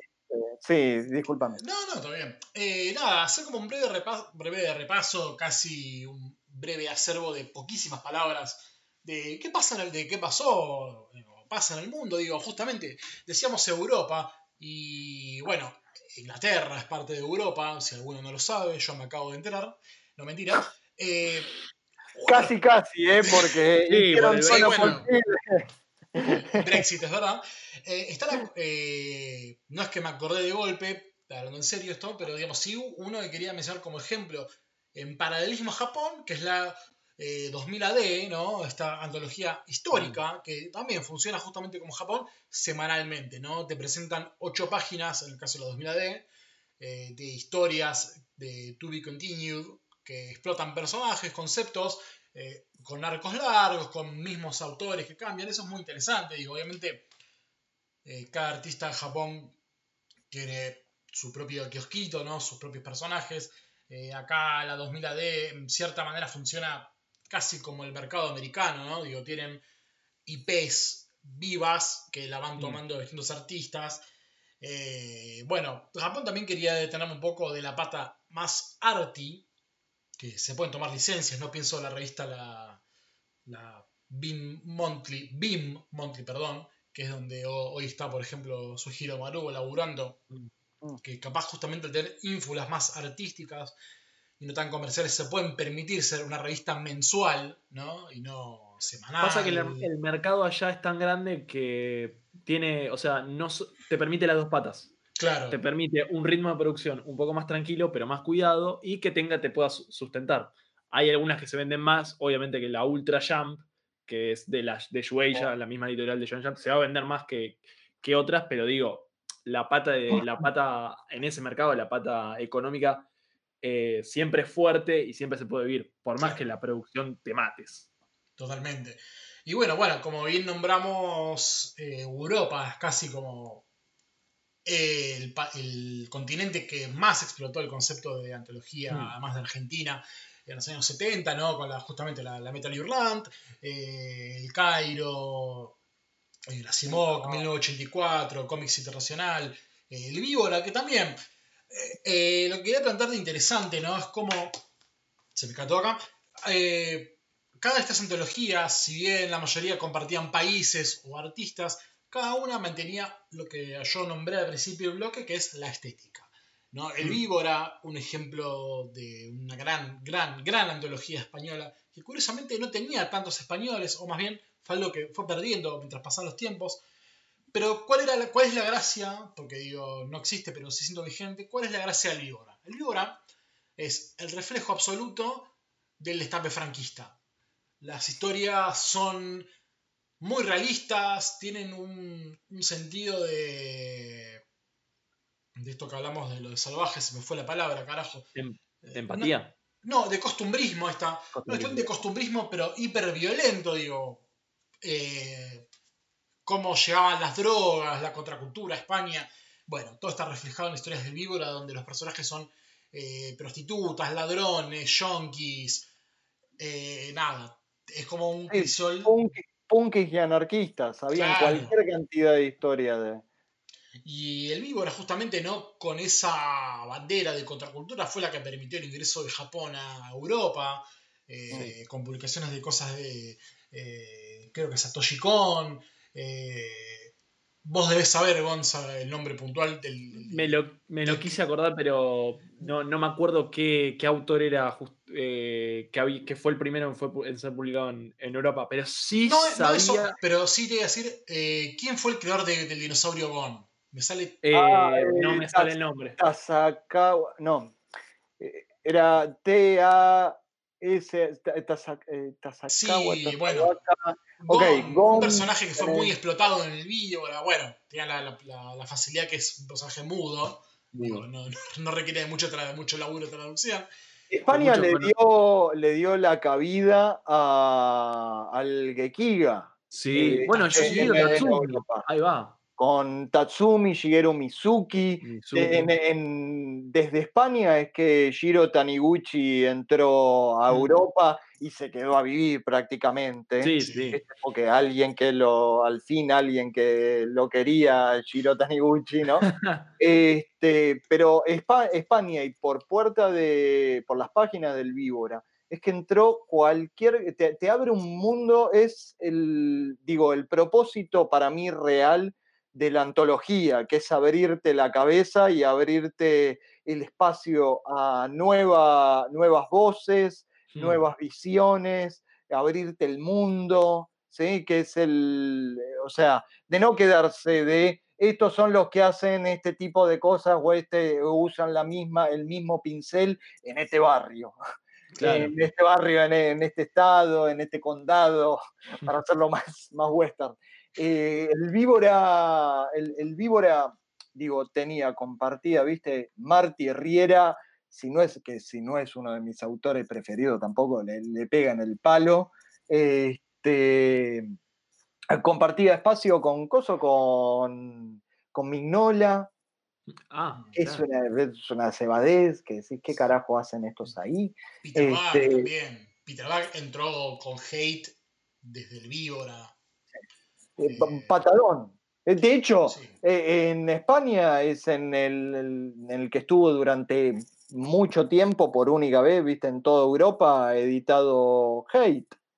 Sí, sí, de hecho, John tiene la colección completa, que son unos libros bellísimos que tienen hasta los anuales. Bueno, justamente, o sea, uno ve, y es interesante lo que decís, Pablo, uno ve el catálogo de la cúpula, en todo sentido, la cúpula manga, eh, historieta española, europea, yankee alternativa, todos personajes que pasaron de algún momento u otro por el Víbora. El Víbora incluso también tiene una colección de, como también hacía la Metal Hurlant, eh, de novelas gráficas, entre comillas, que eran historias juntas, que es también donde ahí aparecen eh, un ejemplo claro de antología de autor, de la cual yo también emparento mucho a la Doppelganger, y lo cual explica por qué me gusta la Doppelganger, y la revista que vos dijiste antes, que es La Loban Rockets, ¿no? Sí. Mm. Esta- la, la antología como un espacio de prueba, error, experimentación y obviamente como llega en cualquier momento, la consagración de ideas, ¿no? La, la Sí. doppelganger, prueba personajes, eh, Matías San Juan. Te iba a preguntar, después que vos tenías un personaje que es un detective, que de hecho la historia dice eh, uno, pero no hay una, una segunda historieta. Ah, es este, una historia que voy a expandir. Este, Buenísimo.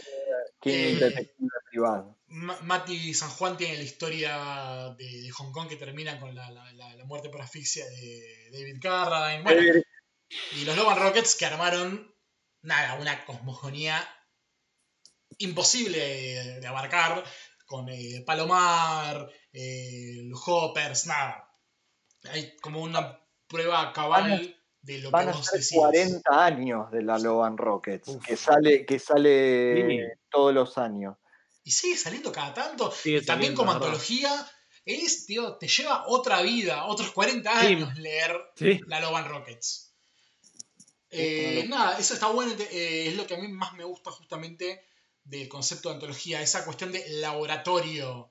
Sí. de- bueno, de y eso se perdió muchísimo en el mercado norteamericano. Justamente estaba buscando recién unas imágenes de, de una antología que salió por Image hace algunos años, que es Twisted Romance, Sí. Que es una antología eh, que salieron algunos eh, capítulos, creo que eran cuatro números, una cosa así, con varios autores alternativos. Está, bueno, Sarah Horrocks, eh, Alex de Campi, son algunos de, de los nombres que se mencionan, pero ninguno tiene una serie. Creo que ahora Alex de Campi sí está publicando un poco en Image, en Image creo que es medio como que de los más conocidos. En Max Eh, van las historias después. ¿Cómo? En claro. IMAX va al cine, no un chiste, no, boludo, de, los. IPs. Este, no, pero eh, me parece que cumple esa función, ¿no? De, de- de experimento, no solo de, che, estos, esos autores funcionan para eh, el público Image, sino porque la antología trataba sobre el género romántico, que es un género que perdió interés, pero hoy en día está eh, regresando de cierta manera con, bueno, cuestiones de género, eh, cómo retratar las vidas de, parejas del mismo sexo, de distintas sexualidades, LGBTQ y etcétera.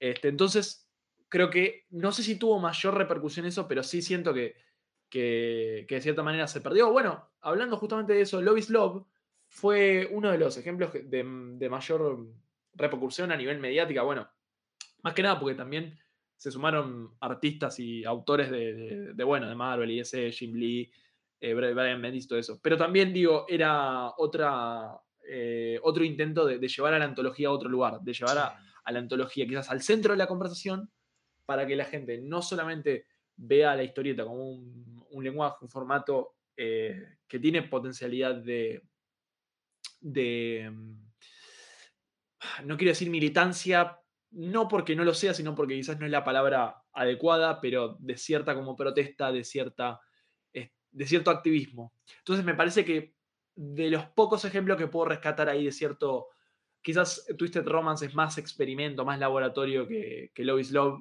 creo que esos son los, los últimos ejemplos así de, antología en cómic americano mainstream que podrían haber sido ¿de qué año más importantes. Love is Love fue por lo del tiroteo en el, en el bar, en el boliche gay, creo que en el 2016, si mal no recuerdo. Ah, Hace cinco tiroteos atrás. Está bien. Bueno, pero Son muy pocos, ¿eh? Perdón. Ah, sí, me parece que me quedé corto. sí, no, me parece que son 16. Eh, no, eh, sí, me parece que lo más, lo más cercano fue, bueno, ahora Marvel, va, DC, Marvel robó impunemente, tipo, eh, digamos, DC está robando corte el boquete a Banco Río y Marvel robó tipo un pibe con una faca, ¿no? Con el Marvel Comics 1000 y 1001. Ah, sí, obvio, sí, Pero digamos, ahí tienes un ejemplo de antología de insisto, Marvel robó mal, Marvelesco de sale en Italia 90. Eh, la idea esta, ¿no? De el aniversario, creo que es lo más cercano hoy a antología, dejando de lado la heavy metal, que, bueno, hoy bajo tutela de Grant Morrison sigue resistiendo. Eh, pero sí, me parece que hablando mainstream y dejando de lado eso, es algo que se perdió. Y bueno, es algo que me justo lo comenté hace poco, una charla privada en Facebook de la importancia de Mark Chiarello y todo lo que hizo con Solo, los, los eh, Wet Snake Comics, los cómics de los miércoles, que era este historia sí, Batman Black and White. Batman Black and White, exactamente. Eh, fíjate cómo el tipo, está bien que ya hace rato que DC no publica algo de, de esa caraña, pero cómo le pagaron al tipo que le echaron. Pero sí, Eh, DC, insisto, DC todavía, creo que lo único que mantiene son nada. Los 80 eh, aniversario, los números 1000 y paro de contar. Después sí, no. Aún que otro proyecto online, eh, Adventures of Superman. Eh, ah, espera, sí. los cómics de Walmart, en cierta manera. Está bien que muchos tienen reimpresiones, pero aún así son antologías. Son antologías, sí. bueno, sí, bueno. Es un buen experimento de mercado, que bueno, hoy se can ya está, creo que está cancelado, pero... Creo que van a sacar una nueva línea igual. Ah, mira, bien. No sé, no estoy, no está del todo chequeado, soy dato, Vos sabés que son cosas que me chupan un Y AT&T se las va a cerrar, pero rapidísimo. Este, es reflexión, en Estados Unidos siguen, vieron que les contaba de cuánto trataba de vender mi libro, bla, bla, bla, y que me dijeron mm. la torre, bla, bla. En Estados Unidos se ve que la revista antológica, por A o por B, los editores dicen esto no se vende, a lo cual le podés responder. Y mira, hermano, si le pones un poco de pila para promocionarla la vendés. y pones y, y gente interesante, lo vendés y lo sacás como pan caliente. Digo, este, porque si yo estoy pagando y esto va a ser Pablo tirándole palos a Tom King, no sé por qué. Este, este, eh, Tom King con lo de Batman, viste, los últimos números, voy a hacer el precio, los 5 dólares, por lo que era en cuanto a historia, y es como, eh, estoy comprando esto, o sea, la- la- la te- no sé para qué se molestan en seguir sacando revistas, Sí. revistas papel, Sí, sí, sí. en el sentido de que el plan, de, el plan editorial está recontrapuesto en el TP más que en el mes a mes. Es una, es una demencia total. Digo, ¿no podés hacer Batman como Batman la serie animada? En el sentido de que todos los meses es una historia de Batman que empieza y termina. No, no me hagas comprometerme Sí. cinco años en un arco donde con Batman me hablas de la situa- situación sociopolítica del medio no sé cuánto. Es como, anda a cagar, es Batman, boludo, no, no. O sea, y, y- y que me parece que eso está recontratado a esta idea de que eh, la antología no vende. Sí. Este, Sí. Bueno, también ha Porque- apoyado, ¿no? Un poco, insisto, el mercado europeo que le soltó la mano y hoy los artistas se dedican a producir álbums, ¿no? También un poco como... Es que es eso, porque el mercado, a mí me parece que el suelte de mano está más puesto en que eh, desde ahora en más el objetivo son las librerías más que sí. el newsstand o la comiquería o Sí. eh, la, venta, la venta directa. Este, la venta directa está de hecho puesto para los que se autopublican más o menos, Sí. ¿no? Es como los cerebros, vaya, no sale más, gracias a Dios, ¿no? De Cerebros. Este, pero los LAPAM de la vida, los etcétera, etcétera. Y, y mismo en el, en el costado más independiente de- del mercado norteamericano, como no se van, no se calientan por promover un nuevo número de Optic Nerve, digo, ninguno de los autores grandes de eso sigue produciendo ah, eh, cosa antológica. Si hay cosa antológica o historias cortas, lo hacen como lo hace Simon Hanselman o Noah Van Siever eh, o alguno que otro que anda dando vueltas por ahí, que es me- o la subo a internet o la meto Sí. en, un, en un Kramer Sergot o en una antología que publique de, anual de eso y cuando llene, lle- llene X cantidad de páginas y por ahí lo pienso en sacar en un libro. Totalmente. Este, pero si querés cosas antológicas, yo creo que lo encontrás más en sitios y hay muchos de sitios que murieron de Estados Unidos, como lo que te decía, lo de Vice, eh, Vice Comics, Claro. que todos los días este, tenías una historieta nueva de, y, y cambiaba la, la cantidad de páginas. Este, yo qué sé, es como que lo, lo subís vos este, a internet o medio que, no sé, te tenés que largar por esto, esto que dicen, la realidad de ahora del, del mercado. Y la realidad ahora del mercado es que aparentemente el- el- te publican solo cosas que estén en libros, este, o TPs, en sea cual sea la, la calidad. No hay, y, y- y se pierde una manera de contar historias que son lo de las, lo que hablábamos de la historia corta, que personalmente lo siento como una gran, gran pérdida. Y sin embargo, esto, el, mismo de la historia, esto de la pérdida de historia corta o serializado así que se pierde en la historieta, vos te das cuenta de que en medios audiovisuales es lo que más se está levantando ahora con las series. O sea, hay más gente que es capaz de, de ver, de fumarse 14 horas de una serie que dos horas y media o tres horas de una película. Es que Sí, son sí, eh, modos de consumo. sí. Modo de consumo, sí, sí. Este, qué, qué- sí. qué flashero, que no, no, no, no, no termino de entender por qué, si, si es alguien que tomó la decisión ahí o si la decisión la tomó el mercado. Mm.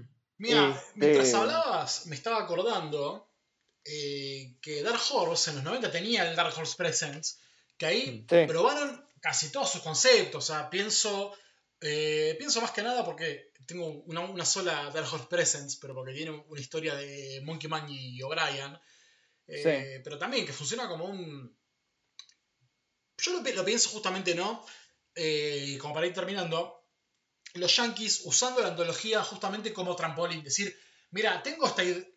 Dejando de lado, insisto, a los Bros Hernández, eh, Chester Brown, eh, Seth, Pero Chester Brown, no lo- los únicos que hacen, siguen haciendo antologías son los Bros Hernández y vaya a saber uno si Tomine publica otra. Y te sumo teoría conspirativa para esto y unir todas las cosas, antología, historieta, teoría conspirativa. Para mí, de que las grandes, las grandes editoriales, siendo Marvel y DC, no apoyan más este, antología porque no se pueden quedar con los IP. Y no, obvio que no. Claro, sí. Eh, yo creo Entonces que es el eso. negocio... Los yankees lo usan como. Proba esto, compramos. Bueno, le damos una miniserie, le damos eh, una titularidad. Y bueno. la Seguí vaca jugando con nuestros leche. juguetes. Claro. Sí. A la vaca le saca leche y un día la vaca se queda flaca y no da más leche. Pero, están durando, porque Sí. Superman y Batman vienen tirando leche. Qué, qué feo todo, ¿no? Pero viene- Sí, eh, viene- vienen dándole de comer a cualquier cantidad de, de empresas, lo mismo el Spider-Man y todo eso. Sí. Pa- para mí es porque si le tienen que hacer contrato, contratos actualizados para IP original a autores, autores nuevos, es como que no es ganancia para ellos. no. Porque lo que hicieron No. acá es como que vi- violaron y abusaron de todos los autores que firmaron un contrato, viste, cuando tenían 20 años Sí. en Sí. 1940 por dos mangos. Eh, sí, es, la, es la gran, yo qué sé, es la gran eh, Superman con Sí, las con- familias de Schuster y Sí, cosas. sí, sí. sí.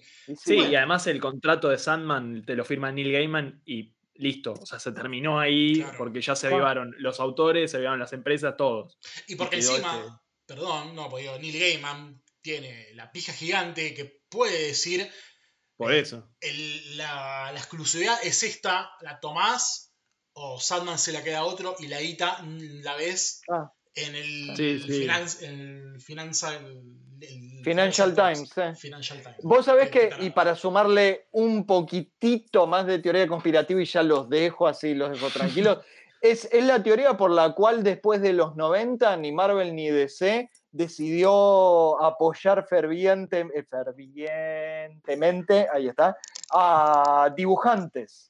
En sentido de que se, se- se inclinaron más por los escritores, por lo que les pasó con Image, Y sí, de Claro. que se les fueron de que se le fueron todo eso. Entonces es como que cuando un dibujante está teniendo como algo a un poquito de ritmo o puede hacer las dos cosas en, en un título, te lo mandan a otro para traer, para, no sé, me, me metí en una teoría, me metí en una.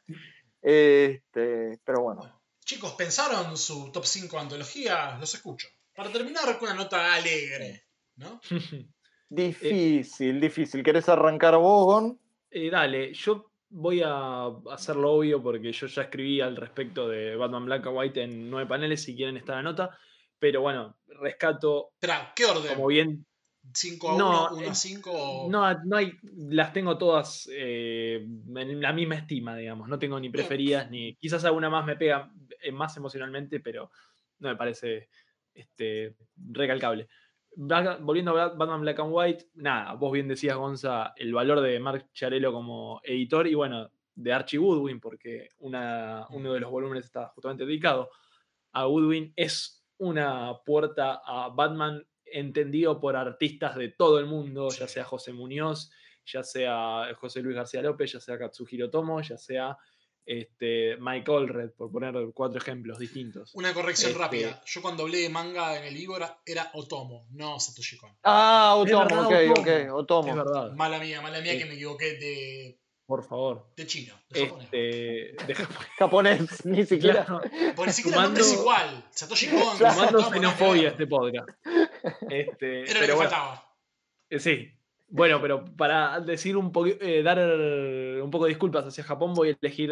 No voy a elegir la Shonen Jump, sino voy a elegir la, la Com, que es la revista de Osamu Tezuka. la- es como la revista eh, Gekiga de Osamu Tezuka. Es la, La que Garó de Tezuka también. La agarró. eh, algo así, claro. La Garó de Tezuka, ahí va. Eh, la que publicó Fénix, también eh, publicó Dorororo, si mal no me equivoco, pero bueno, que incluso sigue en publicación hasta el, hasta el día de hoy y hasta dibujantes españoles, como lo es eh, Víctor Sánchez, Víctor Sánchez, ¿no? O Víctor Ibáñez, el de Polar. Me estoy Víctor confundiendo. Santos. Víctor Santos, sabía que era con ese. Víctor Santos publicó una historia, este, quedó como esa puerta también a otros mundos, pero dentro del universo Tezuka, que bueno, que la obra de Tezuka influenció a básicamente miles de historietistas. Sí, Sí, sí, de hecho se llama, eh, se llama Tezucascom, no com. Tezuka. Eso Tezuka.com, ¿no? No La, com. la Ah, bueno. tenés, la tenés tan grande que la antología tiene tu nombre. Claro. Este, pero bueno, esas dos, sí, un poco con el mundo del manga. Eh, una que leí el principio de este año que me encantó, que es una antología de, de una autora que medio como que es ese invento de las editoriales, ya sea españolas o, o estadounidenses, que te arman un tomo con historias cortas, que es Catarsis de Moto Hayo. Es un, un tomo de historias cortas que me pegó muchísimo por la sensibilidad de la autora y, y por todas las temáticas que trata, el estilo de dibujo, el objetivo, o sea, la intención que tiene el dibujo me, me llegó muchísimo. El lenguaje corporal de los personajes para retratar los distintos este, estados de madurez, digamos, de, de la- de adolescencia, juventud y todo el, el termómetro emocional, por decirlo de una manera. Bien. Este, y después eh, tengo dos más para elegir. ¿Cuál? A ver. Jueguesela. No, jueguesela. A ver. Dígalo, señor, dígalo. Dígalo. Este, bueno, justamente estoy viendo una, un tomito de historias cortas que no me acordaba que tenía en mi biblioteca, que es Autobiographics, que es increíble. Hay autores como Frank Miller, eh, los hermanos Ba, Bamum, este, Stan Sakai. Eso también es como una puerta que te abre distintos mundos, más orientado al mercado americano, un poquito de, de- del, europeo, más que nada el inglés, pero sí, también. Y justamente esto que hablamos, esto es tipo historias autobiográficas sin ningún tipo de, chiste o, de, o, de ganas de engañar al lector y decir, no, estos son eh, otros personajes. Lo recomiendo muchísimo, está barato, lo sacó Glenat, creo que en su momento lo sacó este, Dark, Dark Horse.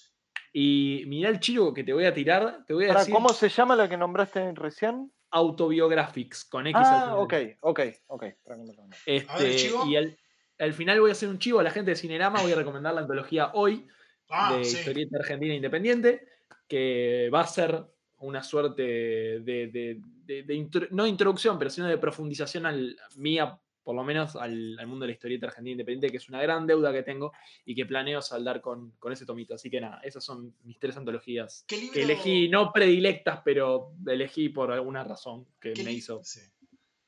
eh, resaltarlas. Qué libro que le tengo miedo y lo tengo ahí, lo miro, pero ¿Viste? me cuesta ojearlo, digo. Yo que este tipo de libros es como. No, no es un libro que leo. Es como un diccionario. Lo leo, abro la página, cae y leo. No puedo. Lo pienso, lo voy a hacer, obviamente. eh, si está escuchando Sergio o Julián, yo lo haré. Bueno, mi top 5. también no voy a dar órdenes, salvo los primeros dos. eh, pero bueno. El puesto número 5 podría cancherear, podría decir la Garó. La realidad es que nunca leí una Garó porque no están traducidas y no sé del japonés. Pero hay un libro que se consigue con cierta facilidad, o mejor dicho, con cierta dificultad, que es el Comics Under- Underground Japan, eh, un Mm. libro independiente que publicó Estados Unidos, que tiene justamente un grosísimo muestrario de lo que es la Garó y de qué hablamos cuando hablamos de manga experimental. Eh, una belleza y fue la introducción eh, americana de Suihiro Maruo y de Ino, entre otros monstruos de la experimentación nipona. Que hablamos Eh, cuando hablamos de fetos cortados, ¿no? Claro, de qué hablamos cuando hablamos Ese de estilo. violaciones eh, underage.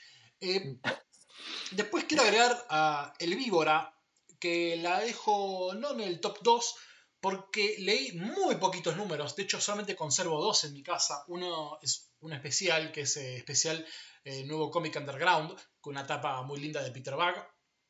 Tapa ad hoc de Peter Bag. Eh, Nada, el Víbora la, la quiero rescatar un poco eh, por lo que dije antes, por el sentido de rupturismo que tiene eh, el Víbora en el sentido de artistas, no solo de artistas que publicaban, sino de qué contaba cada uno de esos artistas. Para mí, la, la Víbora me parece una institución, un laburo que me encantaría sentarme a leer todas las revistas, por más que haya cosas que ya tenga el libro o no. Nada, el Víbora me parece que se merece ese repaso. Eh, a continuación voy a nombrar eh, La Fierro. Me quiero hacer mucho hincapié en la tercera época de La Fierro, cuando el control editorial lo tomaba a los artistas, que, bueno, es una intención tan de antología de la Fierro que eran historias unitarias eh, que eran publicadas de a cuatro libros curados por un artista. Eh, a mí me encanta mucho la primera, los primeros cuatro números curados por Ariel López B, donde Pablo Vigo también ha estado ahí eh, presente. Oh. nada, es un lindo muestrario, sobre todo una cosa de que a la Fierro capaz le han echado en cara, de que a veces no representaban siempre como lo nuevo o siempre centrado en pocos nombres.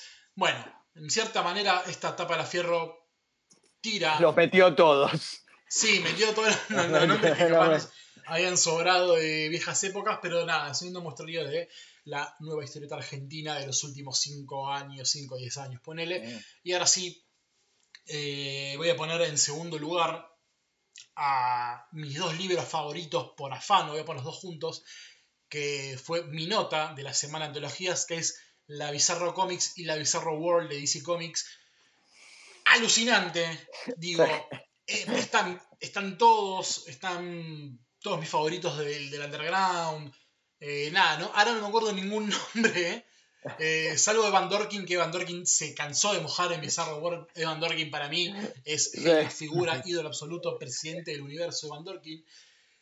bonus track, quiero agregar la Strange eh, Strange Tales de Marvel Comics, que era la propuesta. La bizarro de Marvel. La, bizarro de Marvel, Que ahí, si en DC mojó Van Dorkin, en Marvel mojó mi, mi ídolo absoluto, mi dios personal, Peter Bag. Y en puesto número uno, eh, no se me cae la cara, lo voy a decir, y que es la culpa que esté acá Pablo Vigo, que es la Doppelganger, que para mí es.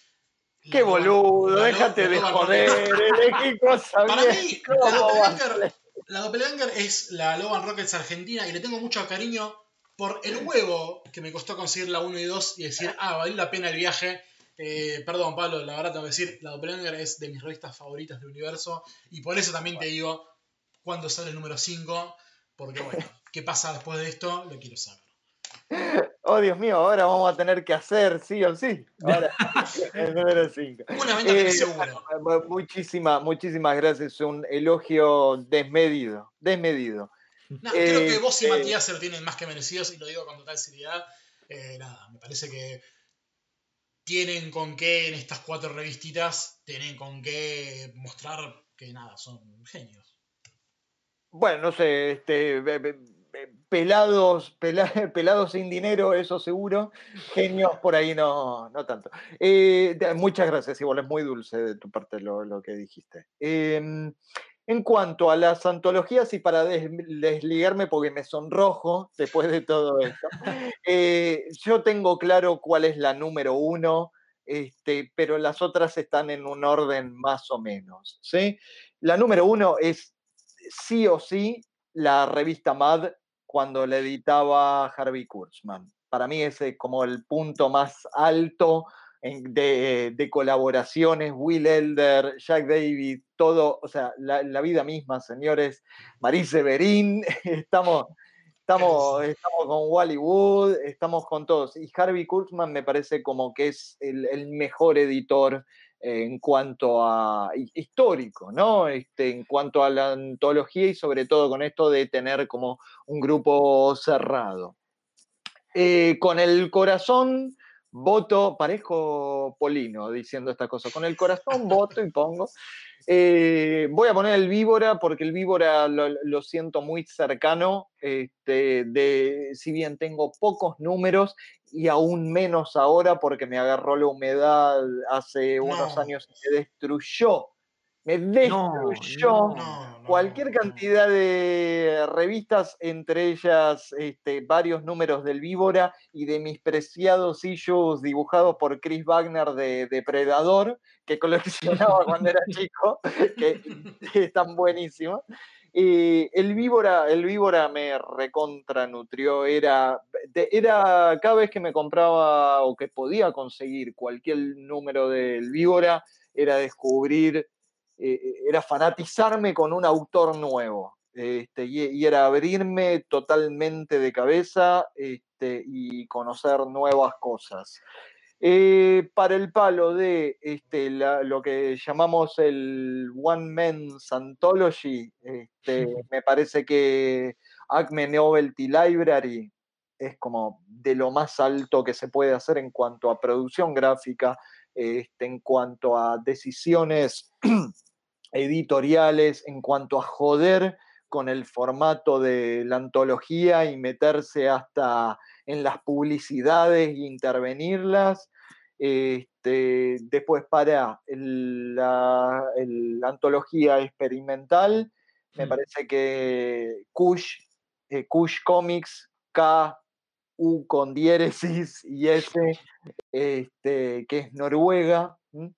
Eh, sí, creo que es de Noruega. Eh, me parece que lo que hacen lo hacen increíblemente bien y además tienen esta cosa de, quizás hay otras antologías experimentales, de hecho las hay, pero Kush tiene, un- tiene varios años, tiene 20 años respaldándolo, este, entonces es un increíble laburo por ese lado. Y en cuanto a libros, hay como varios puestos compartidos acá. Entre ellos está, pero carajo, se me escapa el nombre. Ahora este, iba a compartir eh, la de Spiegelman y François Mouly. Eh, ¿La RO? Eh, No, la RO la revista, perdón. Ro, sí, es Ah. puesto compartido entre Ro, Weirdo Comics de Robert Crumb. Y de las últimas de los libros antológicos de, de Occidente y sobre todo del continente americano que más me gusta, es este, esta que mencioné este, hace un tiempito, que es eh, Kramer Sergot, de, curada eh, y editada por Sammy Harkam, que si no lo conocen a Sammy Harkam, muchachos, léanlo ya, porque es una demencia lo que hace. Excelente. Bueno, eh, antes de, que me olvide, lo voy a hacer rápido porque el tiempo se va. Eh, hablamos mal de Estados Unidos, pero Estados Unidos no- nos ha dado Epic Illustrated, Larro eh, y esas dos. Hay más, pero bueno, justo. Y, y- esas otras. Y esas otras. Weirdo, Weirdo Kramer Sergot, Neat Stuff Kirby. también. No- eh, no- nos dio John Romita, Sí. nos dio, nos dio, nos dio la vida, señores. Yo, de- uno se queja y bla, bla, bla, pero la cultura nuestra, este, salvo vos, Gonzalo, que hablaste más de, de mangas que, que de otras Mm. cosas. O sea, estoy seguro de que te gustan la- el, cómic occidental y norteamericano, ¿no? Este, pero de lo que estuvimos hablando, hablamos todo de Estados Unidos. Sí. Tocamos, tocamos Europa, este, pero cuando, cuando hablamos de amor, estamos hablando Sí. de, de Steve Ditko, estamos hablando de Jack Kirby, estamos hablando de, de, ¿cómo se dice?, de Romita, de, de la Santa Trinidad, ¿no? Totalmente. Claro que sí. Claro. Pablo, ha sido un divino placer estar hablando con vos. Eh, tres horas de podcast, hemos roto la horas. barrera. Yo pensaba que el de Rubén Gauna era una bestialidad, bueno, este más todavía. Eh, así que, Pablo, realmente un honor. Invito a la gente no solo que compre Los Salvajes, editado por Material Mensajero, vayan a Instagram, arroba Vigo Pablo, creo que es, ¿no? Sí, Vigo Vigo Pablo Pablo. en Instagram y en Twitter. Ahí pueden ver las cosas maravillosas que Pablo hace. Eh, bueno, mientras tanto nosotros seguimos en www.9paneles.com, eh, facebook.com barra 9paneles, el Instagram es arroba 9.paneles y nosotros en Twitter estamos como arroba gonmruiz y Arroba Gonza Solanot. el i no va, el i es, puedo decir gonmruiz y Solanot. Eh, Éramos la misma persona en Twitter. Claro. Eh, lo somos en la vida real, no en Twitter. Em, eh, bueno, estén a- alertas que ha vuelto Hermandad Condenada, mi, mi podcast dedicado a la Doom Patrol. Eh, sigue distinguida competencia y son los únicos podcasts que mantenemos en vida dentro de esta espantosa cuarentena, pero aún así tienen compañía a través de las notas que subimos cada tanto al sitio 9paneles.com. Eh, Pablo, nuevamente gracias por estar acá. Gonza, como siempre, es un placer estar codo a codo eh, en esto que hacemos con amor, que se llama el podcast de Nueve Paneles y Nueve Paneles también. Y... Totalmente, Gonza. Perdón, pero que- quería robarte estos minutos del final para no solo agradecerte a vos, sino también agradecerle a nuestro invitado Pablo Vío. Un enorme placer compartir una charla eh, con vos y también leerte. Así que yo eh, personalmente te descubrí preparándome para este podcast y la verdad espero este, leer muchísimo más de, de vos y, y nada, y conocer mucho más de ese mundo de influencias que a mí, otra de mis grandes deudas también del mundo del historieta, pero que, que justamente por esta charla me, me- me- me excitan para poder seguir investigando. Otra palabra quizás no bien elegida, pero bueno, no, No, importa, la no idea importa. se entendió.